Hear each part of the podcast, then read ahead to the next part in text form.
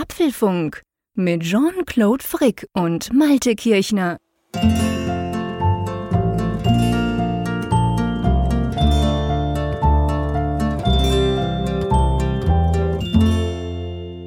Hallo und herzlich willkommen zum Apfelfunk, Ausgabe 266, die wir wie immer am 10. März aufzeichnen.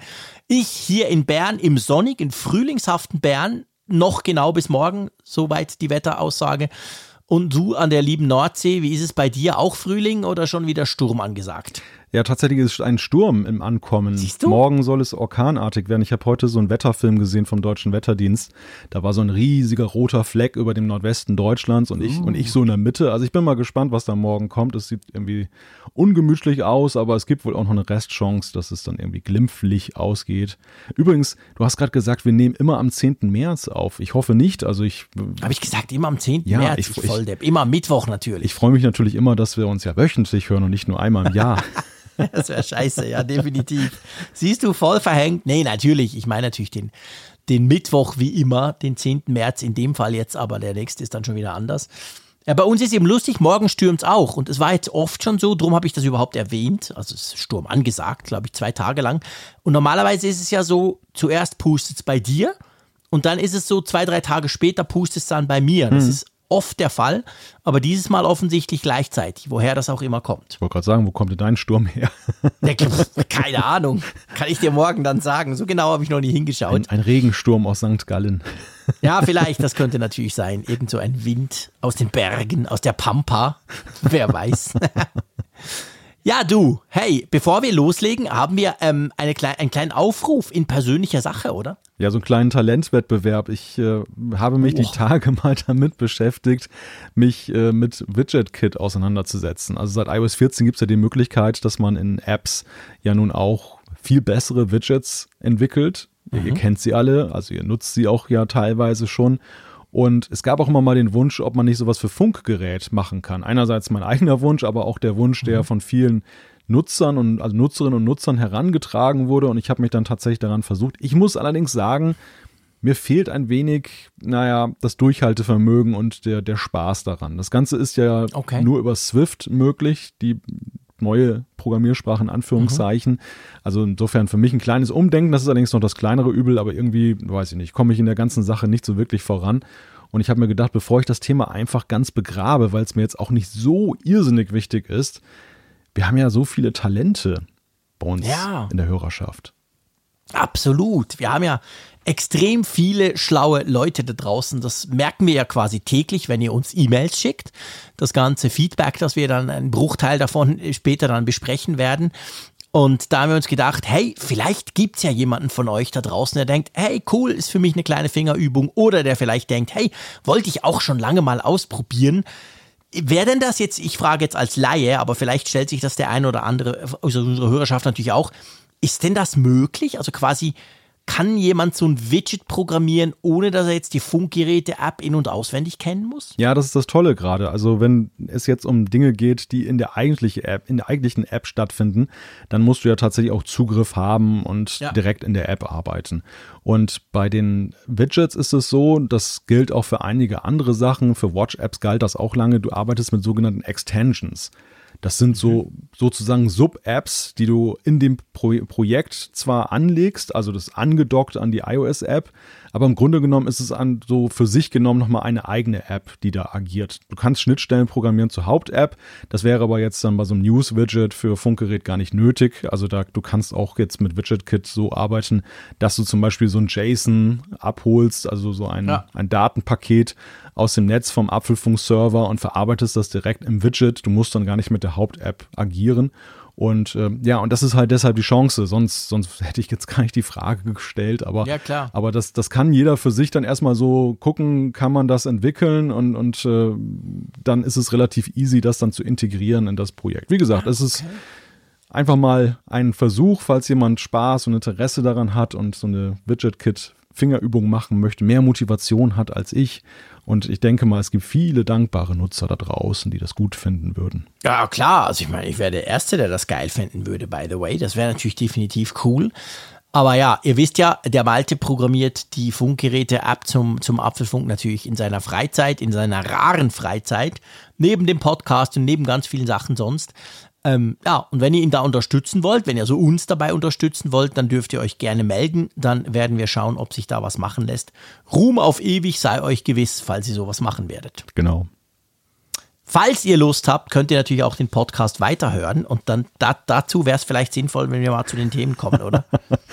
ich hoffe doch, dass sehr viele weiterhören. Also ja, mehr, ich gehe davon aus. Mehr, mehr hoffentlich als äh, Programmierer darunter sind, die dann ja, das ein hoffe ich schwer, ja. können. Uh, das hoffe ich schwer. Ja, wir blicken, wir blicken in die Zukunft und zwar Frühlingsboten. Es soll angeblich ein Apple-Event in diesem Monat geben. Das ist jetzt auf den 23. März Gerüchte halber datiert. Genau, dann ähm, fragen wir uns, ist das jetzt ein Vorzeichen? Der iMac Pro wurde nämlich eingestellt. Dann sprechen wir über etwas, ja, über eine neue Bezeichnung. Follow statt Subscribe. iOS 14.5 tauft einen Button in der Podcast-App um. Viel wurde auch zu Recht über die AirPods Max gelästert und da gibt es jetzt ein Update, das vielleicht das ein oder andere Problem aus der Welt schaffen könnte. Dann nimmt Apple eine ganze Menge Geld in die Hand und zwar für Deutschland. Eine Milliarde Euro will der Konzern binnen von drei Jahren hier investieren. Worin, das äh, besprechen wir. Der M1 Mac ist nicht nur cool und schnell, sondern immer mehr Apps werden auch drauf angepasst. Welche jetzt aktuell wieder den Switch hin zu M1 gemacht haben, das erklären wir euch. Und dann natürlich Umfrage der Woche und ich denke, für Zuschriften ist sicherlich auch noch ein kleines ja. Plätzchen übrig. Aber natürlich, definitiv. Drum labern wir gar nicht lange rum, sondern wir fangen direkt an. Ähm, ja, also das sagenumwobene Frühlingsevent, so darf man es ja eigentlich schon sagen. Wir sprechen ja schon länger davon, gibt es ein Event, gibt es keins, wie sieht's denn aus? Und jetzt plötzlich in der letzten Woche ähm, oder in den letzten Tagen, muss man eigentlich sagen, hat sich das Ganze, wie ich zumindest fand, es mag sein, dass ich, ich habe extrem viel zu tun im Moment, vielleicht bin ich nicht immer so ähm, an, an den News-Kanälen dran wie auch schon, aber mir kam es doch so vor, dass jetzt ganz plötzlich sogar so ein Datum rumgereicht wird, oder? Ja, Herr Prosser ist ja auch wieder aktiv geworden und hatte das Ach per Twitter dann nochmal angeheizt, genau, unser Lieblingsleaker. genau. Er hatte halt den 23. März jetzt dann nochmal richtig ins Rennen geworfen. Das ist aber ohnehin schon so ein Datum gewesen, was jetzt schon eine ganze mhm. Weile kursierte und wo sich jetzt momentan alles drum rankt, dass das so in die Richtung ja. geht. Ja, und es sind wirklich, es ist nicht nur der Prosser, ich meine, der hat ja schon ab und zu recht, muss man ja fairerweise auch sagen. Ja. Uns stört ja mehr die Art, wie er das dann immer verkauft, als sei er der geilste der Welt. Ähm, aber auf jeden Fall, ähm, auch andere haben jetzt so in diese Richtung gepointet. Also der 23. März, natürlich ein Dienstag, den könnt ihr euch durchaus mal anstreichen. Ich glaube, dass, wenn wir jetzt gerade beim Thema sind, also beim, beim, beim, beim Datum selber, das dünkt mich schon, also wenn ein März-Event beziehungsweise ein Frühlings-Event, dann dann. Ich glaube, das ist relativ realistisch, dass tatsächlich am 23. März, netterweise einen Tag vor dem Podcast, irgendwas vorgestellt wird, oder? Ja, das es folgt ja auch, und insofern ist es nicht ganz ungewöhnlich. Selbst in dem zweiten Corona-Jahr folgt mhm. es ja so diesem klassischen Zeitplan, den Apple ja immer hat. Also wir ja. haben ja immer Events irgendwie, wenn es welche gab, Ende März gesehen, sodass die Geräte, die dann dazu gehörten, dann entweder noch es in den März geschafft haben, spätestens Anfang April April gleich rauskamen. Und ähm, da ja Apple zuletzt auch wieder erklärtermaßen ja wieder in ihrem klassischen Zeitplan waren, das hat ja Tim Cook irgendwann ja auch gesagt, dass sie wieder mhm. da sind, wo sie immer waren und dann auch ja, das genau. Jahr so gestalten wollen. Er spricht sehr vieles dafür, dass es so in die Richtung geht. Ja, definitiv. Also der, der Termin, der ist, der, der dünkt uns relativ realistisch. Und jetzt ist natürlich die große Frage, ja, was wird denn eigentlich vorgestellt oder was könnte denn eigentlich vorgestellt werden an diesem 23. März? Fangen wir mal an. Ich wollte gerade sagen, fangen wir mit dem Kleinsten an, aber das ist nicht gesagt, dass das das Kleinste ist. Aber anyway, es gibt, und da finde ich auch, da gibt es inzwischen schon einige Bilder auch. Gerade heute habe ich das auch wieder gesehen auf Twitter. Es sollen wohl neue AirPods kommen. Und zwar wohl keine neuen AirPods Pro, oder? Ja, das weiß keiner so genau, aber das, das verdichtet sich ja augenscheinlich, dass es wohl in Richtung AirPods 3 eher geht. Mhm. Die AirPods Pro, ähm, also die zweite Generation der AirPods Pro, wurde ja auch schon mal diskutiert. Da war ja mhm. so der Tenor, ähm, dass die ihren kleinen Stummelschwanz dann halt verlieren könnten, dass sie also so in die Richtung gehen, wie jetzt zum Beispiel diese, wie heißen die noch von, von Samsung Galaxy Ear, Buds, Earbuds, ja. genau, ja. also so, so nierenförmig quasi, die man mhm. sich in die Ohren steckt und nicht mehr, dass da so ein kleines Teilchen rausguckt. Aber jetzt aktuell werden ja eher die AirPods 3 sind das, glaube ich, gehandelt. Genau. Ja. Ja. Also die normalen AirPods eigentlich, normal in Anführungszeichen, aber nicht so mit Noise Cancelling und fancy und vor allem teuer, sondern eben die etwas günstigeren. Und wenn man die sich anschaut, und das waren ja Gerüchte, die gab es schon, bevor man jetzt so Bilder sieht, wo man nie weiß, ist das einer, der gut ist in Photoshop oder sind das tatsächlich Produktbilder. Sollte es in die Richtung gehen, dann würde es ja heißen, dass die AirPods, diese klassischen AirPods, sich auch so mehr in Richtung vom Design her rein AirPods Pro bewegen, oder? Der Stummelschwanz ist kürzer und sie sehen fast ein bisschen aus wie In-Ears. Nicht komplett, aber so, sie sehen wirklich aus, darum bin ich so ein bisschen unsicher, sie sehen aus, wie wenn du in Photoshop quasi die AirPods nimmst und du nimmst die AirPods Pro und dann drückst du da auf das Feature Morph und dann macht Hokus Pokus und dann kommt sowas raus, oder? Ja, ja, ja, so, so in etwa sehen sie aus. Also so ein bisschen länglicher zwar noch, sie sind jetzt nicht ja. ganz so knubbelig wie jetzt genau. die Pro, ähm, aber schon sehr stark in die Richtung gehen, bis hin zum Case. Also das Case ist, glaube ich, auch irgendwie äh, vom Ansehen her irgendwo so dazwischen angesiedelt. So weg mhm. von, dem, von dem länglichen hin ja. zum breiten, aber nicht so ganz so breit wie die Pro es sind. Genau. Ja, genau. Für mich, ja, für mich wirkt das durchaus plausibel, dass es in die Richtung geht. Es, es wurde ja sehr stark schon in den letzten Monaten darüber gestritten, ob jetzt Apple überhaupt so dieses Pro-Design auch in die günstigere Klasse übernimmt oder ob das Pro-Design nicht irgendwie ja so ein, so ein Premium-Merkmal bleiben soll und dass man sagt, man entwickelt eher technisch jetzt die länglichen AirPods weiter, aber macht sie jetzt, macht kein Design-Change.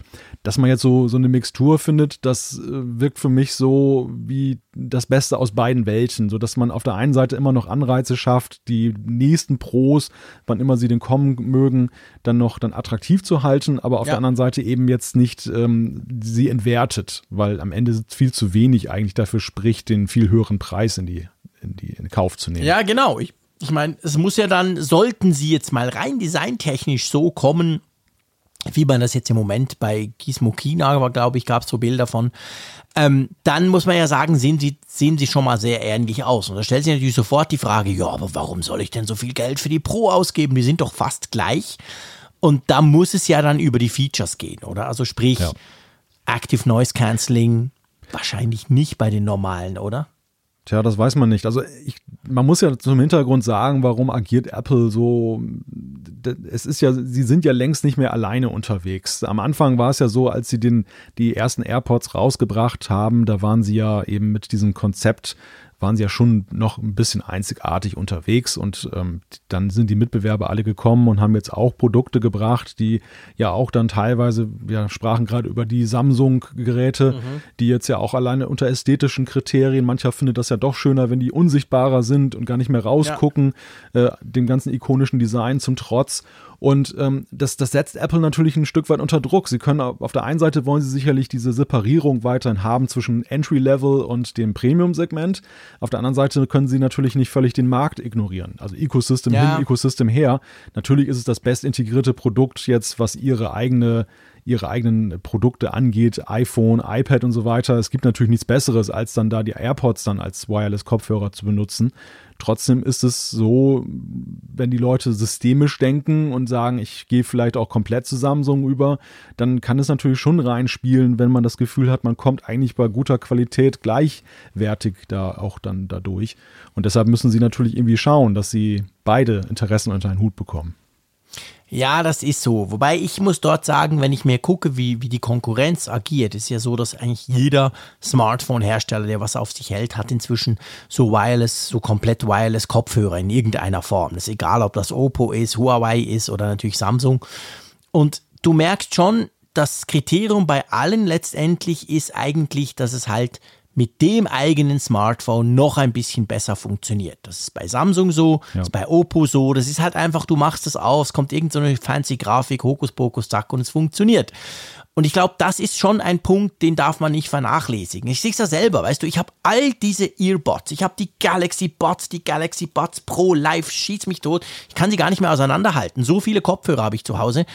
Aber letztendlich probiere ich die dann am iPhone aus? Ja, boah, und dann muss ich wieder so Pairing-Zeug und dann muss welcher, wo ist nee, jetzt der Knopf das, zum Drücken? Das, ah, jetzt geht's plötzlich. Also, ja, das, das macht, ich finde, das ist ein starkes Argument, dass es einfach so tut, weißt du? Ja, ich glaube auch, also wie gesagt, ich glaube auch eher, dass es eine ganzheitliche Entscheidung ist. Ich glaube einfach, ja. es, es trägt zum Image der ganzen Marke Apple bei, dass sie eben wettbewerbsfähige Kopfhörer haben. Und mhm. die, es gibt ja schon eben Leute, die auch ja geneigt sind, dann wirklich komplett irgendwann mal das System zu wechseln, die jetzt sagen, ja, mein, mein, iPhone ist jetzt auch vielleicht vier, fünf Jahre alt, kaufe ich mir jetzt ein neues oder ähm, wechsle ich mal zu Android? Und dann schaut man natürlich auch auf die Zubehörgeschichten, weil die ja. sind heute viel wichtiger, als sie es früher waren. Früher war Absolut. das einzig nennenswerte Zubehör das Case und ja. äh, da, da waren es so Geschmacksfragen, aber jetzt ist es ja eben so, Apple macht das, Samsung macht das, alle machen das. Sie haben ja ein richtiges Ecosystem eben auch an Zubehör aufgebaut und Klar. da schaust du natürlich nicht nur mehr nur aufs Smartphone, was kann das und wie viel kostet das, sondern du, du beachtest natürlich auch, was ist denn, wenn ich jetzt noch Wireless-Kopfhörer haben möchte, was haben die denn im Angebot, wie gut sind die im Vergleich, wie teuer ist das im Vergleich. Und ich glaube schon, dass das eben, dass, dass du da nicht so, du hast gewisse Freiheiten, ja, bei den Bestandsnutzern. Mhm. Keiner wird jetzt sein iPhone wegschmeißen, nur weil äh, die, die Earbuds dann günstiger sind oder besser. Aber es ist schon so, in die, in die Zukunft gedacht, sollte man sich schon eben auch anschauen, dass man da mit den Mitbewerbern auch auf einem Level bleibt. Ja, das ist natürlich definitiv so, absolut. Und das ist eben attraktiv, wenn man ein attraktives Ökosystem hat. Eben, also was, was ich spannend finde, das möchte ich noch diskutieren. Also wir wissen natürlich nichts über die Features der AirPods, drei, klar, können wir ja nicht. Wir wissen nicht, was haben die drin oder nicht. Aber offensichtlich geht es ja schon in die Richtung, nicht nur, dass das Design aussieht wie die Pros, sondern es soll wohl wirklich auch so sein wie die Pros mit diesem Silikon-Ear-Tip vorne dran, also den du austauschen kannst, weißt du, dieses vorderste Element quasi, das du dann je nachdem an deine Ohren anpassen kannst. Und ich weiß nicht, wie es dir geht, aber die AirPods Pro fühlen sich schon anders an in den Ohren als die normalen AirPods, finde ich. Ja. Es hat Vorteile, keine Frage. Ich habe die AirPods Pro praktisch den ganzen Tag im Ohr. Und, und es ist auch cool, kann man dieses Silikon-Ding vorne selber tauschen. Aber ich finde das schon, ich finde das ein, also ich fände das, sollte das so kommen, eine signifikante Änderung. Weil die ersten AirPods, die zweiten AirPods, die waren immer gleich. Das sind diese Zahnbürsten im Ohr. Passen oder passen nicht, fallen raus oder fallen nicht raus. Und die Pros, die sind deutlich anders. Also ich fände das schon interessant, wenn Apple tatsächlich diesen Weg gehen würde und ja dann mittelfristig vielleicht gar keine normalen Stöpsel-AirPods mehr anbietet, sondern nur noch diese halb fast so ein bisschen In-Ears, oder? Ja, du übst dich gerade in einem norddeutschen Understatement, möchte ich schon fast schon sagen. Denn es tobt ja ein regelrechter Glaubenskrieg um die Frage, was denn den Ohren besser bekommt. Das hat natürlich ja. in hohem Maße eben auch von den Ohren des jeweiligen Nutzers äh, hat damit zu tun. Wir hören das ja immer wieder, dass die einen sagen, dass ihnen ja. die klassischen Stöpsel viel besser gefallen, weil sie damit eben keine Schmerzen haben. Die sitzen fest. Andere wiederum ja. sagen, die fallen permanent raus. Äh, zum Glück hat genau. Apple diese Ear-Tipps dann herausgebracht, eben bei den AirPods Pro, dass man das dann wechseln kann, die Größen. Also das, es ist völlig unversöhnlich, die Debatte. Deshalb ist es natürlich auch eine ganz gefährliche Geschichte, sage ich jetzt mal, wenn Apple diesen Stöpseln jetzt Lebewohl sagt. Denn ich glaube, ja. das werden nicht alle gut heißen. Ist natürlich die Frage, vielleicht haben sie irgendetwas noch geändert. Sie haben ja damals auch immer schon gesagt, dass sie mit Lasertechnik alle Ohren ausgemessen haben von 5000 Leuten, haben dann irgendwie einen Mittelwert gemacht. Vielleicht haben sie auch ja. noch da wieder neue Ideen entwickelt beim Design, dass sie sagen, ähm, irgendwie ist es dann, sind es dann doch nicht einfach nur die AirPods Pro vom Prinzip her, sondern sie passen auch dann Leuten besser, die eben dann bei den Stöpseln mehr Glück hatten. Mhm. Ich, ich kann mir schon vorstellen, dass das bei Apple auch ein ganz großes Thema ist, diese, ja, diese Frage ähm, des, müssen sie. Des, ja. Des, äh, ja, der Benutzbarkeit. Aber ja, also das, das ist schon ein signifikanter Wechsel, den sie da ja. einleiten würden. Ich habe so den Eindruck, ihr dürft uns aber gerne schreiben, wenn ihr findet, nee, eben gerade nicht. Ich hatte so ein bisschen den Eindruck, mir haben die AirPods, die normalen, immer so einigermaßen okay gepasst. Ich hatte nie Probleme. Sie sind mir aber auch gerne mal rausgerutscht, wenn ich mich ein bisschen zappelig ähm, angestellt habe. Ähm, ich hatte den Eindruck bei den AirPods Pro, einfach dadurch, dass du diese Silikon-Tipps vorne drauf hast und die kannst du ja auch wechseln, dachte ich mir vielleicht, es gibt wohl mehr Leute, denen die dann in irgendeiner Form passen. Bei den AirPods ist es ja wirklich so Go or No Go. Es gibt ja fast niemanden, der sagt, ja, es geht so einigermaßen. Entweder die passen, dann kannst du Freude dran haben, oder sie passen halt nicht und dann hast du keine AirPods. Punkt. Bei den AirPods Pro hatte ich das Gefühl, du kannst wie selber noch so ein bisschen mehr machen. Aber vielleicht bilde ich mir das nur auch nur ein, weil ich weiß zum Beispiel, der Lorenz Keller, unser guter Kollege, ähm, der hat gesagt, hey, sorry, die AirPods Pro passen mir auf keine Art und Weise und er kann die einfach schlicht und ergreifend nicht brauchen. Also bei dem ist es quasi umgekehrt. Wie siehst du das? Ja, ich, ich sehe das auch so, dass das, also wie Lorenz, dass es eben da doch eine, eine ganze Reihe von Menschen gibt, die tatsächlich mit den AirPods Pro nicht glücklich werden können. Ich habe das am mhm. Anfang, als ich die ersten Berichte hörte, habe ich da so ein bisschen abgetan und dachte, na ja, das ist jetzt auch vielleicht die Frage der Umstellung. Man hat sich jetzt gerade ja. gewöhnt an das Stöpseldesign und wenn man damit gut klargekommen ist, ja, dann warum soll man das dann ändern und dann hat man vielleicht auch irgendwie so ein Vorurteil im Kopf. Aber ja. nee, das, das ist, glaube ich, nicht der Fall. Ich glaube wirklich, dass trotz dieser drei Größenoptionen du hast, hast du dann immer noch Menschen, bei denen ist es wirklich nicht passgenau. Für mich persönlich war es allerdings auch so witzigerweise wie bei dir, dass es eigentlich eine, also aus meiner Sicht eine Weiterentwicklung war. Eine Weiterentwicklung ja. in der Anpassbarkeit, aber Absolut. auch finde ich generell, also ich bin auch klargekommen mit den klassischen Stöpseln, gar keine Frage.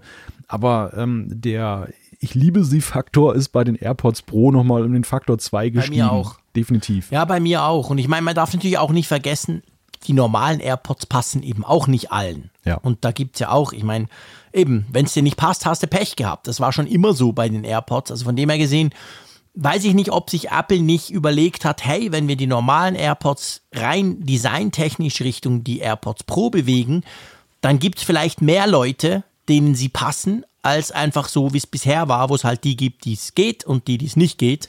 Das kann natürlich auch sein. Also ich kann, also Apple macht ja sowas nicht einfach just ja, for fun. Die werden das genau überprüft haben und ja. tausende Ohren vermessen haben und vielleicht gemerkt haben, doch, die Pro sind trotzdem der größere gemeinsame Nenner als die normalen ähm, vom Design her. Das kann eben schon sein. Also ich glaube, man darf auch nicht ungerecht werden, die, die Erwartungshaltung von Apple zu haben, ein Produkt für Kopfhörer herauszubringen, was jeden, wirklich jeden Menschen auf diesem Erdball ja glücklich macht, ist unmöglich. Denn mein, mein persönliches Erleben ist auch als Nutzer, dass ich so ganz unterschiedliche Präferenzen habe bei, bei Kopfhörern. Ja. Also erstmal kenne ich viele Menschen, die sowieso in ihrs grauenhaft finden, egal wie Absolut. toll die sitzen oder ja. was die können. Nein, Absolut. das ist für die kein Ding. Und dann hast du die Kopfhörer-Guys sozusagen, die dann auch dann wiederum dann in zwei Glaubensrichtungen unterwegs sind. Mhm. Einerseits die Over-Ear und die On-Ear-Fraktion.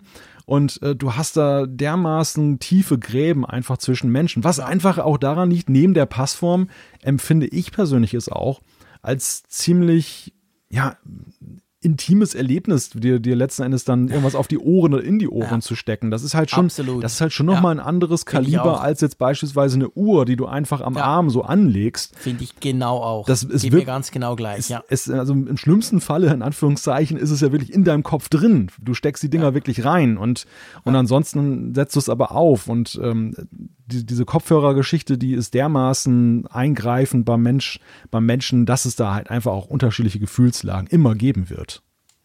Ja, absolut. Es geht mir auch so. Ich meine, Kopfhörer, vor allem natürlich dann auch Over-Ears oder On-Ears, das ist ja immer auch ein Statement. Ich merke das genau. Ich überlege mir, hey, gehe ich jetzt in die Stadt mit den AirPods Max? Hm, na, will ich jetzt gerade nicht. Na, lieber die normalen AirPods. Die sieht man vielleicht nicht so gut oder so. Also das kannst du ja durchziehen, egal ob In-Ear, On-Ear, was auch immer. Also es ist ja immer so ein bisschen immer so ein bisschen eine Frage, wie willst du auch wahrgenommen werden? Und darum habe ich auch das Gefühl, was ich mich halt gerade frage, jetzt gerade wo du das sagst, mit ins Ohr, ins, ins Ohr reinstecken quasi oder in den Körper stecken, die AirPods Pro schließen ja logischerweise viel besser ab als die AirPods. Und sie haben ja Noise Cancelling, das ist ja geil. Und sie haben ja im umgekehrten Fall, dank den Mikrofonen, haben sie auch diesen, diesen Surround, also diesen Ambient-Modus, wo du eigentlich quasi verstärkst von außen, dass du eben nicht so quasi abgeblockt bist. Ich frage mich schon, sollten die normalen AirPods jetzt neu als AirPods 3 kommen, mit dem gleichen Design, also sprich mehr in die Ohren stecken, dann tun die ja die Außenwelt viel mehr ab, abblocken, als das die vorherigen gemacht haben. Mhm. Und wie will Apple mit dem umgehen? Weil ich bin zum Beispiel jemand, mich stresst das. Ich hasse es im Zug, wenn ich so Dinger im Ohr habe, die mich komplett ja. abblocken. Da denke ja. ich immer, wow, jetzt kommt gleich der Schaffner oder irgendeiner fragt. Ich will einfach, ich will mitkriegen, was, was draußen läuft. Das ist anders als im Flugzeug, wo ich mich irgendwie zurückziehe auf meinem Sitz und dann volles Noise Cancelling, da ist mir alles wurscht. Im Zug mag ich das zum Beispiel gar nicht. Und das heißt, ich mache immer diesen Durchzugmodus an, egal bei welchem Kopfhörer, mhm. den ich habe. Und sowas müssten sie eigentlich bei den AirPods bringen, ja. wenn sie wirklich auf das Design gehen, weil sonst das, das ist nicht praktikabel, oder? Da führt gar kein Weg dran vorbei. Also Gell? der, der, Transpa Denkst du das auch? der Transparenzmodus ist, finde ich, er, wird ja beim Produkt selber immer als entweder oder dargestellt. Mhm. Du entscheidest dich ja zwischen Noise Cancelling und Genau. Transparenzmodus. Gut, du kannst dazwischen auch beides abschalten, aber es ist irgendwie so ein Switch.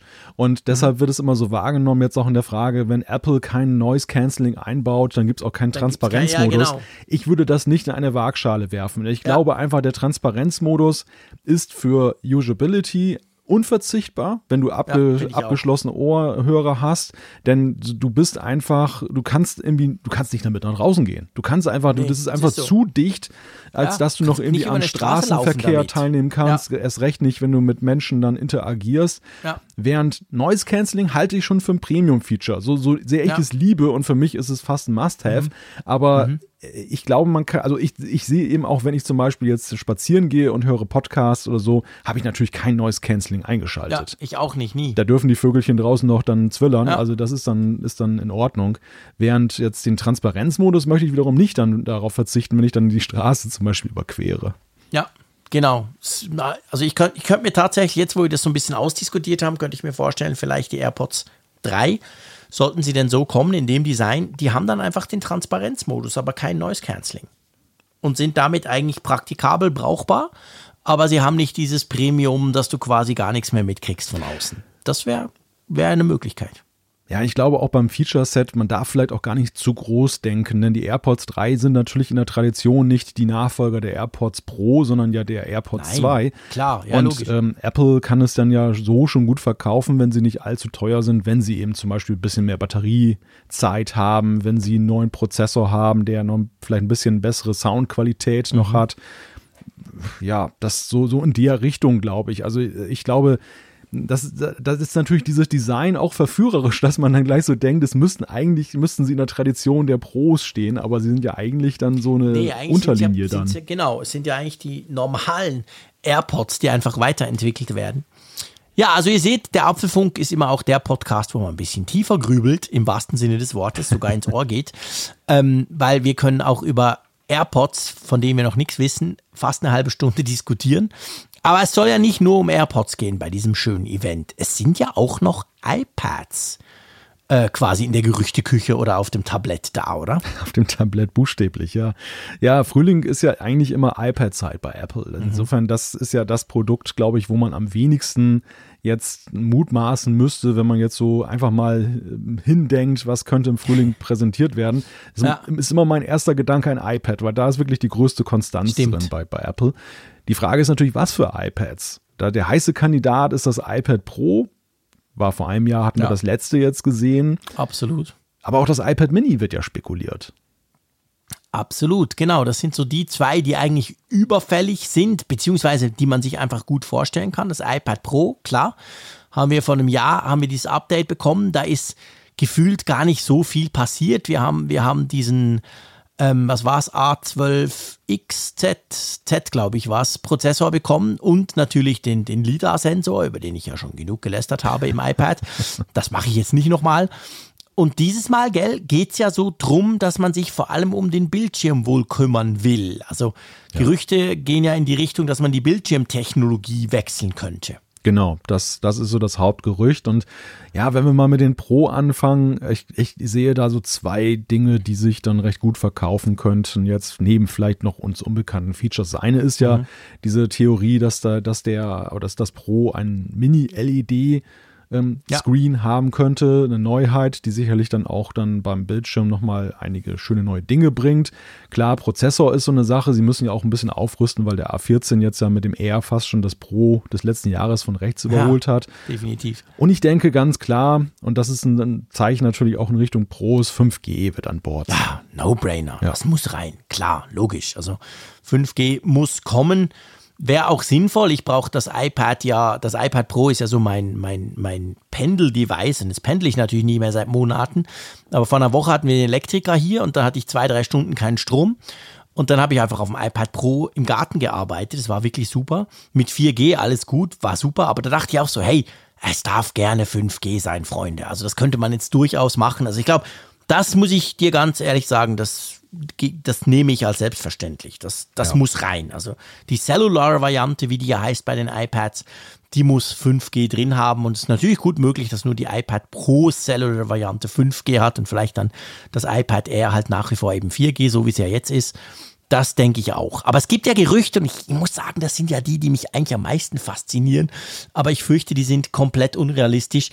Es gibt ja schon einige Gerüchte schon länger, die sagen, hey komm, Apple macht ein 15 Zoll iPad Pro. Sowas richtig Großes. Für den Frick, der gerne große Bildschirme hat. Ist wahrscheinlich eher unrealistisch, oder? Ja, das weiß ich nicht, aber ich, ich habe nicht den Eindruck, dass das so in die Strategie passt. Mhm. Also ich glaube, dass das fast 13 Zoll ist bei Apple so in der Tablet-Größe schon das höchste der Gefühle. Ja, und es ist ja wirklich groß. Ja. Ja, es ist groß, ja. Ich habe ja das 13 Zoll Pro und das ist, ich meine, ich finde es geil, ich finde es ein großartiges Gerät, aber es ist eben schon groß. Also das noch größer, das wäre dann wirklich ganz klar, hey Freunde, das ist ein Mac-Ersatz, komplett, müsst gar nicht mehr gucken Richtung MacBook Pro oder so. Ja. Das kann ich mir nicht so recht vorstellen. Ich finde auch, wenn es noch größer wird, dann stellt sich zumindest bei der jetzigen Software die Frage, welchen Nutzen entfaltet es auch. Denn Stimmt. tatsächlich macht das iPad jetzt auch das 13 Zoll, also 12,9 Zoll große, macht ja jetzt, außer dass du eben mehr Platz hast für bestimmte Anwendungen, aber ja sonst keinen Unterschied. Ja. Es ist ja immer Das noch diese genau weitgehend diese Single-Window-Geschichte. Klar, du Ja. hast heute das tolle Multitasking, wo du das, den, den Bildschirm dritteln kannst und so. Aber mal Hand aufs Herz, also wenn wir auf 15 Zoll gehen, dann müsste man fast schon so einen Window-Modus dann eben bringen, dass ich, dass Absolut, ich dann richtiges Multitasking machen kann. so, Weil genau. ansonsten, äh, behaupte ich mal, hast du in der Mehrzahl der Fälle wirklich keinen Nutzen von diesem Ja. riesigen Bildschirm. Du, du musst es ja auch rum durch die Gegend schleppen. Also die Abwägung ist dann ja viel stärker beim Nutzer. Ähm, ist die Schlepperei, steht die noch einem Verhältnis zum Nutzen? Und der Nutzen, glaube ich, wäre nicht so drastisch mehr wie das Gewicht und die Größe. Ja, also das sehe ich genau gleich. Eben, ich finde es natürlich grundsätzlich spannend, einfach mir was vorzustellen, so ein 15 Zoll Bildschirm mit sich rumzutragen. Das würde ich durchaus gerne ausprobieren. Aber ich glaube auch, die Praktikabilität ist zu klein und die Software ist noch viel zu wenig auf solche Dinge angepasst. Also, na, das, das wird es wahrscheinlich nicht. Ich denke, wir werden uns mit einem schnelleren Prozessor, 5G sowieso und wahrscheinlich dieser neuen ähm, LED-Technologie begnügen müssen. Außer natürlich, Apple zaubert noch was aus dem Hut, was wir gar nicht auf dem Schirm haben. Interessant ist ja auch das iPad Mini. Ich meine, das iPad Mini ist ja ein Gerät, das geht gerne mal vergessen. Das ist auch, es geht auch gerne, glaube ich, bei Apple ab und zu vergessen, weil die, die Release-Zyklen sind ja mehr so iPhone SE-mäßig, alle paar Jahre mal was machen dran, aber nicht, nicht konstant quasi. Und trotzdem glaube ich, also man sieht sie noch viel, gerade natürlich im Business-Umfeld, in Geschäften, in Restaurants und so weiter. Falls ihr euch noch erinnert, früher konnte man so im Restaurant essen gehen. Und da gab es ja hier und da mal diese iPad Minis als Kassensysteme oder so. Was glaubst du, kommt da jetzt was Neues? Ja, das iPad Mini ist ja das ungeliebte Kind Apples. Und wenn du mich vor ein paar Jahren darauf angesprochen hättest, hätte ich, hätte ich wahrscheinlich gesagt, ich kann mir das schwer vorstellen. Besonders jetzt diese Gerüchte, die, die in die Richtung gehen, dass man sagt, dass es jetzt ja sogar dann ein 8,4 Zoll Display bekommen soll. Also, dass man sozusagen den Gehäuse-Footprint mehr ausnutzt mit einem neuartigen Bildschirm, der viel weniger Rand lässt. Das wäre ja. wirklich die größte Überholung des iPad Minis in seiner ganzen Geschichte. Das Gerät ist ja bewundernswerterweise sich selbst immer enorm treu geblieben, während alle anderen iPads ja fast, also bis auf das Ur-iPad, das wir heute als Einstieg- Einstiegs-iPad noch haben, ja, das ist ja auch noch klassisch geblieben. Aber ansonsten ist es, ja, nee, selbst das hat sich ja gewandelt, weil es ja vom, vom Erst-iPad kam. Aber das iPad Ja, Mini genau. sieht ja tatsächlich so aus wie das Erstgerät, das ich damals auch noch dann mir gekauft habe in der ersten Generation. Das, das, das Neue Ja. kannst du nicht unterscheiden optisch von außen. Nö, das ist so. Also wenn das kommt, das wäre natürlich schon eine kleine Sensation. Äh, Ich könnte es mir tatsächlich inzwischen vorstellen, denn wir haben ja immer wieder mal hier im Apfelfunk darüber gesprochen, dass Apple ja augenscheinlich Gefallen daran gefunden hat, mittlerweile so ein paar Sachen wiederzubeleben, die fast schon totgesagt waren. Also iPhone SE, das Wort fiel schon. Ja. Wir haben es auch bei anderen Dingen gesehen. Warum nicht auch das iPad Mini? Es ist beliebt. Ja, absolut. Also weißt du, ich, ich glaube, ich kann mir durchaus vorstellen, dass da ein Refresh ansteht. Aber ich bin eigentlich eher der Überzeugung, wir werden einen Refresh sehen, neuer Prozessor etc. Aber nicht wirklich groß Formfaktor technisch was. Also vielleicht, ich meine, das wäre natürlich, das wäre eine, das wäre natürlich eine, heftige Sache, wenn man quasi den Formfaktor von außen behalten würde und das so Richtung iPad Air mäßig machen würde, randlos und so. dann kannst du natürlich den Bildschirm vergrößern, ohne dass es außen größer wird, weil ich denke einfach, das iPad Mini hat unglaublich viel Zubehör und eben gerade in diesem Business-Umfeld, musste ich mal achten. Hm. Diese Kassensysteme, das ist immer was drum, da ist immer was spe ganz Spezifisches eingebaut. Manchmal hat es noch einen Laser, einen, irgendeinen Kartenleser rangepappt und so weiter. Und wenn die da wirklich den, Groß den Formfaktor größer verändern, habe ich das Gefühl, hätten die da, hätte die Probleme. Ich behaupte mal, vielleicht liege ich komplett falsch, ihr dürft mir auch gerne schreiben, wie ihr das seht. Ich behaupte mal, dass wahrscheinlich der größere Teil der Käufer so Business-Käufer sind. Ja. Ja, und nicht wir.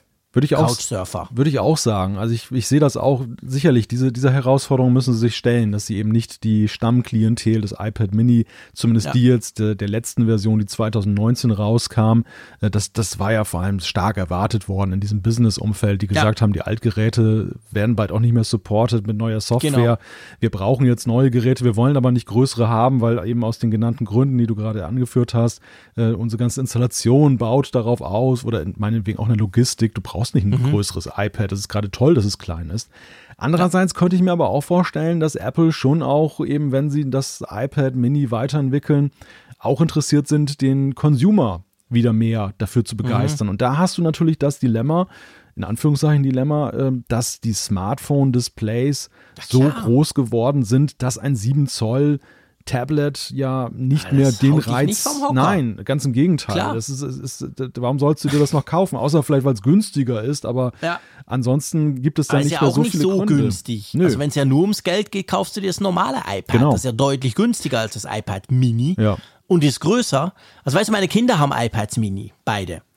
Und da sehe ich es immer, ich meine, hey, wenn ich, das ist genau wie du sagst, wenn ich mein iPhone 12 Pro Max XXL daneben halte, also der Unterschied ist dann nicht mehr so groß, zumal er halt das iPad Mini auch noch dieses alte Design mit Knopf und riesen fetten Rändern und so hat. Also rein bildschirmtechnisch gibt, geben sich die nicht so viel. Und das, da, ich bin ganz bei dir. Also da müsste man was dran drehen. Aber gleichzeitig wissen wir auch, die Businesskunden sind da viel empfindlicher natürlich gegen solche Änderungen, weil sie halt eben Ökosysteme rundherum aufgebaut haben. Es ist ziemlicher Spagat, den Apple da machen müsste aber es wäre es wär super spannend. Ja, es gibt einen Use Case, ja. wo ich das iPad Mini tatsächlich liebe. Da schnappe ich mir manchmal das von, von meinen Kiddies. Hm. Ein Use Case kann es besser als jedes Gerät, das ich hier habe. Als Fernbedienung. Ah, ja, das könnte man sicher auch brauchen, wobei das kann das iPhone ja, ja auch. Nee, als, als äh, E-Book-Reader. Ach so, okay. Ich finde, hm. es ist genau die richtige Größe. Ich kann es mit meinen Pranken locker in einer Hand halten. Es ist aber nicht gar so klein, weißt du, im Alter mit Brille und so, ja. wie das iPhone 12. Also es ist genau die richtige Größe, wenn ich in der Hängematte liege oder sonst irgendwo äh, auf dem Sofa oder so, wenn ich lese. Die Kindle-App drauf und dann lese ich meine Bücher. Dafür finde ich, ist es perfekt. Aber ja, es ist ein bisschen teurer teuer nur als E-Book-Reader, das gebe ich gerne zu. Ein, ein, wenig, ja, ein wenig. Ja, also ich glaube, der perfekte Mix wäre tatsächlich das alte Gehäuse in Anführungszeichen ja. weiterverwenden, aber dann in diesem auf der genau. Vorderseite genau. mehr Platz nutzen. Dann hast du ja. zwar immer noch welche, die jetzt vielleicht dann irgendwelches Zubehör haben oder Cases, die dann halt den Rand voraussetzen. Ja. Die müssen dann vielleicht auch nochmal umdenken. Aber ich glaube, der, der Anteil der Betroffenen im negativen Sinne wäre geringer und der Anreiz für den privaten Consumer wäre umso größer. Auch zum Beispiel, ja. ich, ich weiß eben auch von Leuten, die eben sagen, sie nutzen das auch ganz gerne so als Videodevice so. Ja, absolut, Auf der Couch, klar. dann da. Ja, ist auch nicht so schwer Nein. halt. Das ist nicht so, ja, ja, absolut. Also ich meine, wenn ich, wenn ich, sag ich mal, ich will im Bett ein bisschen Videos schauen, dann ist ja das iPhone zwar schon cool, aber eigentlich ist es zu klein. Aber so ein richtiger Klopper iPad, ich sehe es, wenn ich mein iPad Air dann nehme, das wird dann schon auch schwer und mühselig. Also da wäre ein iPad Mini eigentlich ganz cool. Aber klar, also ich meine, ich, ich sage das ganz ehrlich, ich wäre unglaublich Fan davon. iPad Mini mit iPad Air designmäßig quasi. Randloser Bildschirm, muss ja gar nicht Face ID drin haben. Ihr könnt ja den schönen fancy Touch ID wieder im Power Button integrieren. Das wäre ein absolut geiles Gerät, oder? Ja, ja. Also ich bin ja, ich bin ja versaut durch das 12,9 Zoll iPad Pro. Das ist ja fast so wie Nur Auto. durch das? So, weiter. Das ist fast wie Autokino. Da kannst du mit dem Auto davor Schon, fahren. gell? Schon. so groß ja. ist es. Ja, das stimmt. Das ist wirklich groß. Ja, klar. Aber trotzdem, ich meine, das wäre, nee, das wäre wirklich, wäre portabel. Man könnte es für verschiedene ja. Dinge brauchen. Also das wäre schon spannend. Ja.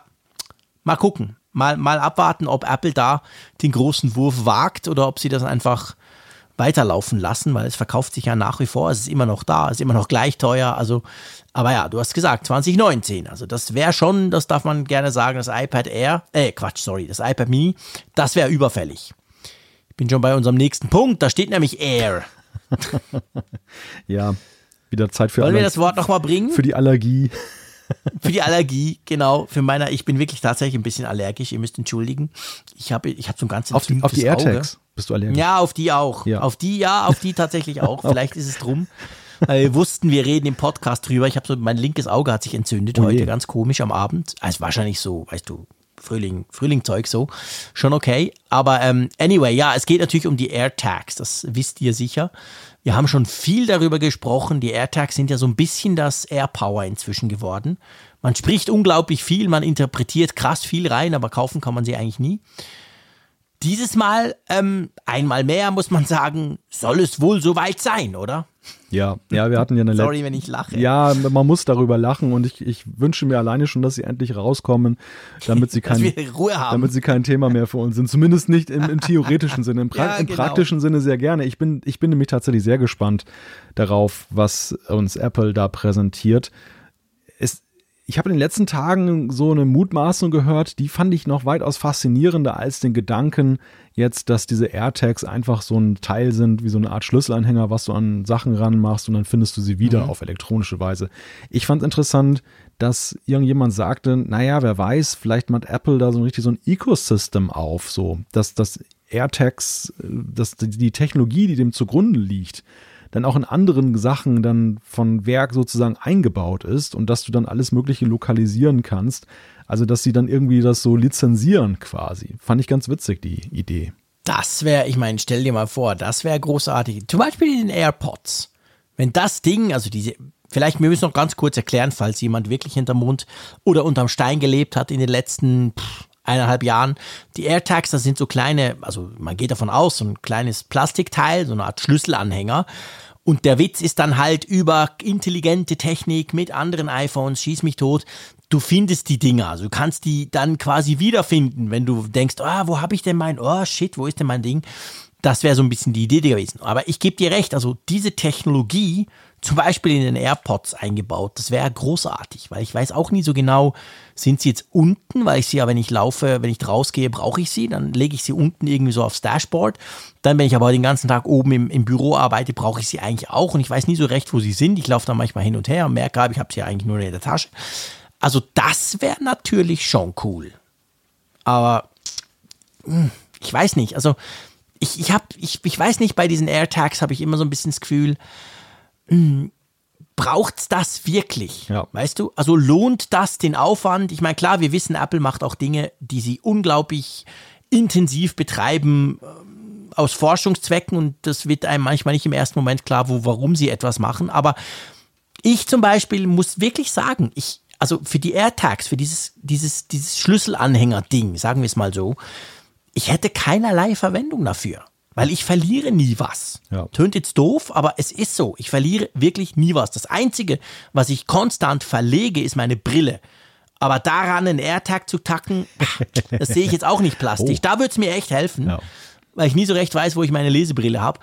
Aber, aber sonst, Bah, also ich, ich weiß nicht, ist das wirklich ein Use Case? Verlieren die Leute so viel Zeug, dass sie denken, ja, ich kaufe für 50 Dollar so ein Plastikding, äh, pappe das dran und kann dann beim iPhone finden, wo es ist und kann es vielleicht noch piepsen lassen? Ja, ich weiß vor allem nicht, ob das jetzt so ein riesiger Markt ist bei den Dingen, die man verliert. Also ja, eben ähm, sich genau. Es, dass du einen Anhänger dran machen kannst, das, das fordert ja schon etwas Größeres das ja, ja. verlieren könntest. Man denkt natürlich immer gleich instinktiv an den Schlüsselbund, Klar, den man da, irgendwie da verlegt passt's. oder so. Aber dann hört es auch schon schnell wieder auf. Und wenn ich so, genau. du, du, hast gerade das Beispiel Brille bemüht, ich suche zuweilen auch irgendwelche Spielzeug der Kinder, was unter irgendwelche Sofas gerollt ist. Und ich kann da nicht überall, erstmal kann ich nicht überall einen AirTag dran machen, Punkt genau. eins, dann, dann sieht man den Wald vor lauter Bäumen ja nicht mehr. Und zum anderen ist es eben auch so, alleine technisch von der Größe her ist das natürlich auch gar nicht darstellbar.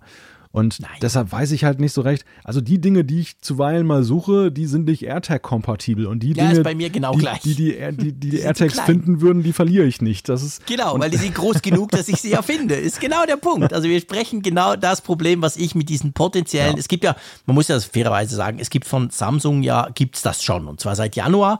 Zusammen mit dem Galaxy S21 wurden solche, wie heißen jetzt die schon wieder?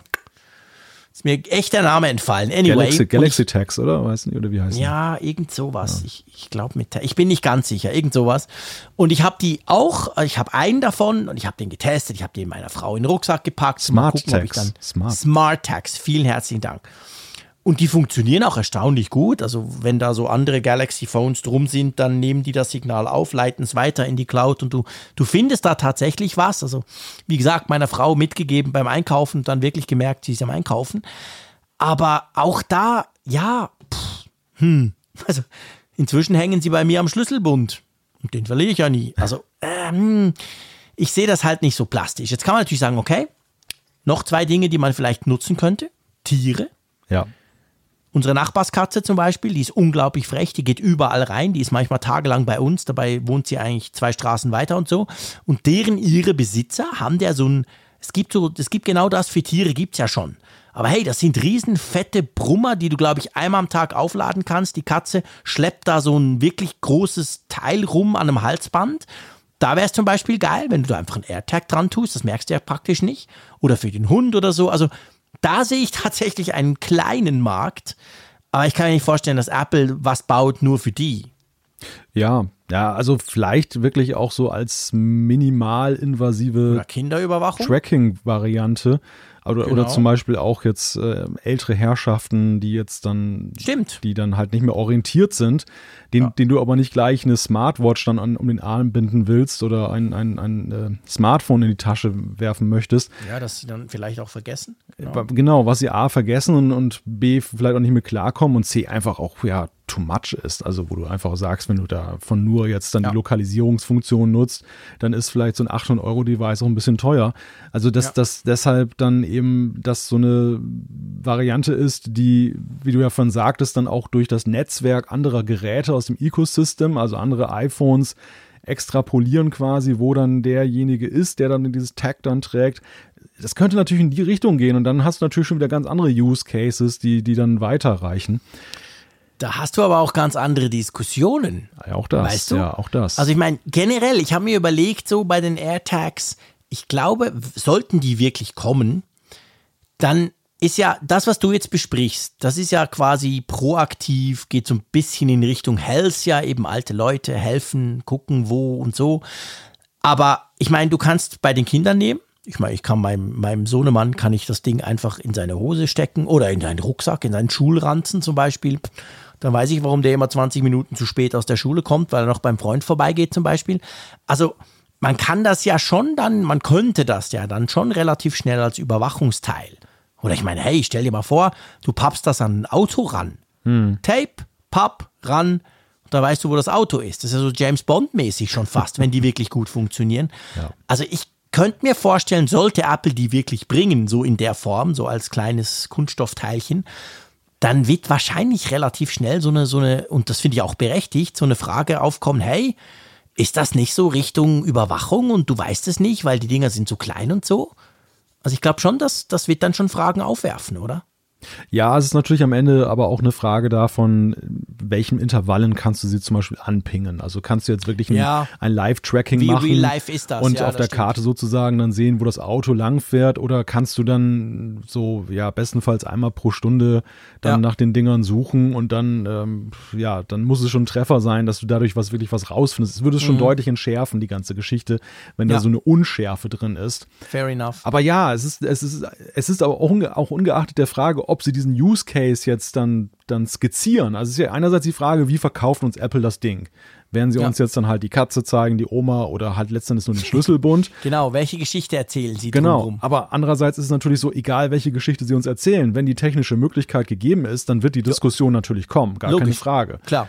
Und, Absolut. Und wenn Apple das macht, dann ist es natürlich auch nochmal ein anderes Kaliber, auch wenn andere Hersteller schon gemacht haben. Aber genau die, die, Diskussion, wir wissen das ja. Ähm, die kommt bei Apple. Die, völlig genau, klar. Die geht bei Apple ja. dann rund. Die kommt nicht bei Samsung, das interessiert keine Sau, wenn die sowas ja. machen. Das kommt, wenn Apple das rausbringt. Klar, das, logisch. Das könnte in der Tat dann natürlich schon spannend werden, dann, wie dieses Produkt äh, in der Allgemeinheit ankommt. Insgesamt habe ich auch manchmal das Gefühl, es ist ein ziemlich gehyptes Produkt. Also so in der Gerüchteküche. So. ziemlich das, ist gut. Ja, gut, wir haben jetzt einen eigenen Tab künftig in iOS 14.5 in der äh, Finde-App dann. Das deutet ja. natürlich auch was Größeres hin, dass man dann einen eigenen Tag, äh, Tab sogar einrichtet in der Tab-Bar. Aber trotzdem, ähm, naja, ich, ich finde halt auch zumindest, es erschöpft sich gerade sehr stark gerüchtemäßig. Und äh, allein deshalb bin ich auch gespannt, wenn es denn ein reales Produkt gibt, wo die Reise da wirklich hingeht. Ja, ich wirklich auch. Genau gleich gespannt, sollte es wirklich kommen. Da sind wir beim letzten Punkt, wo man davon diskutiert, dass das an diesem Spring-Event, an diesem Frühlings-Event kommen könnte, ist ja ein neuer Apple TV. Ich habe vorhin beim iPad Mini gesagt, das sei überfällig nach 2019, aber ich meine, da lachen ja die Hühner. Der Apple TV, wann wurde der überhaupt das letzte Mal aktualisiert? Der 4K 2017, glaube ich. Mhm. Also das Ding wäre nicht nur überfällig, das ist ja eigentlich schon lange scheintot, oder? Ja, wobei natürlich die Frage ist, was fehlt uns denn daran? ich habe befürchtet, dass du das sagst. Mir, dem Frick persönlich, fehlt genau gar nichts. Genau. Die perfekte Box, die Streaming-Box. Ich finde zwar die Bedienung über dieses blöde Ding immer noch schrecklich, aber das, grundsätzlich für das, was ich brauche, ich habe meine Apps drauf, Netflix etc., alles bestens. Ich habe ganz viel iTunes Movie Stores, Filme, wunderbar, alles flutscht und funktioniert.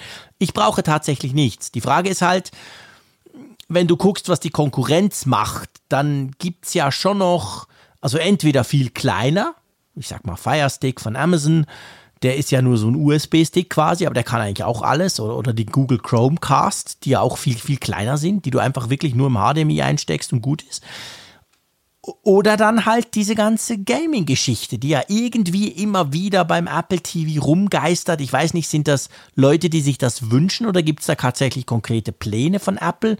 Ich meine, wir haben den schönen TV OS App Store ja eigentlich. Hm. Da ist gefühlt, außer Streaming-Apps ist ja da nicht viel drin. Wenig also da ist die, das ist halt die Frage. Also baut Apple damit so eine kleine Universalkonsole, furchtbar viel Power, M1-Prozessor drin und kann eben quasi auch Spiele spielen?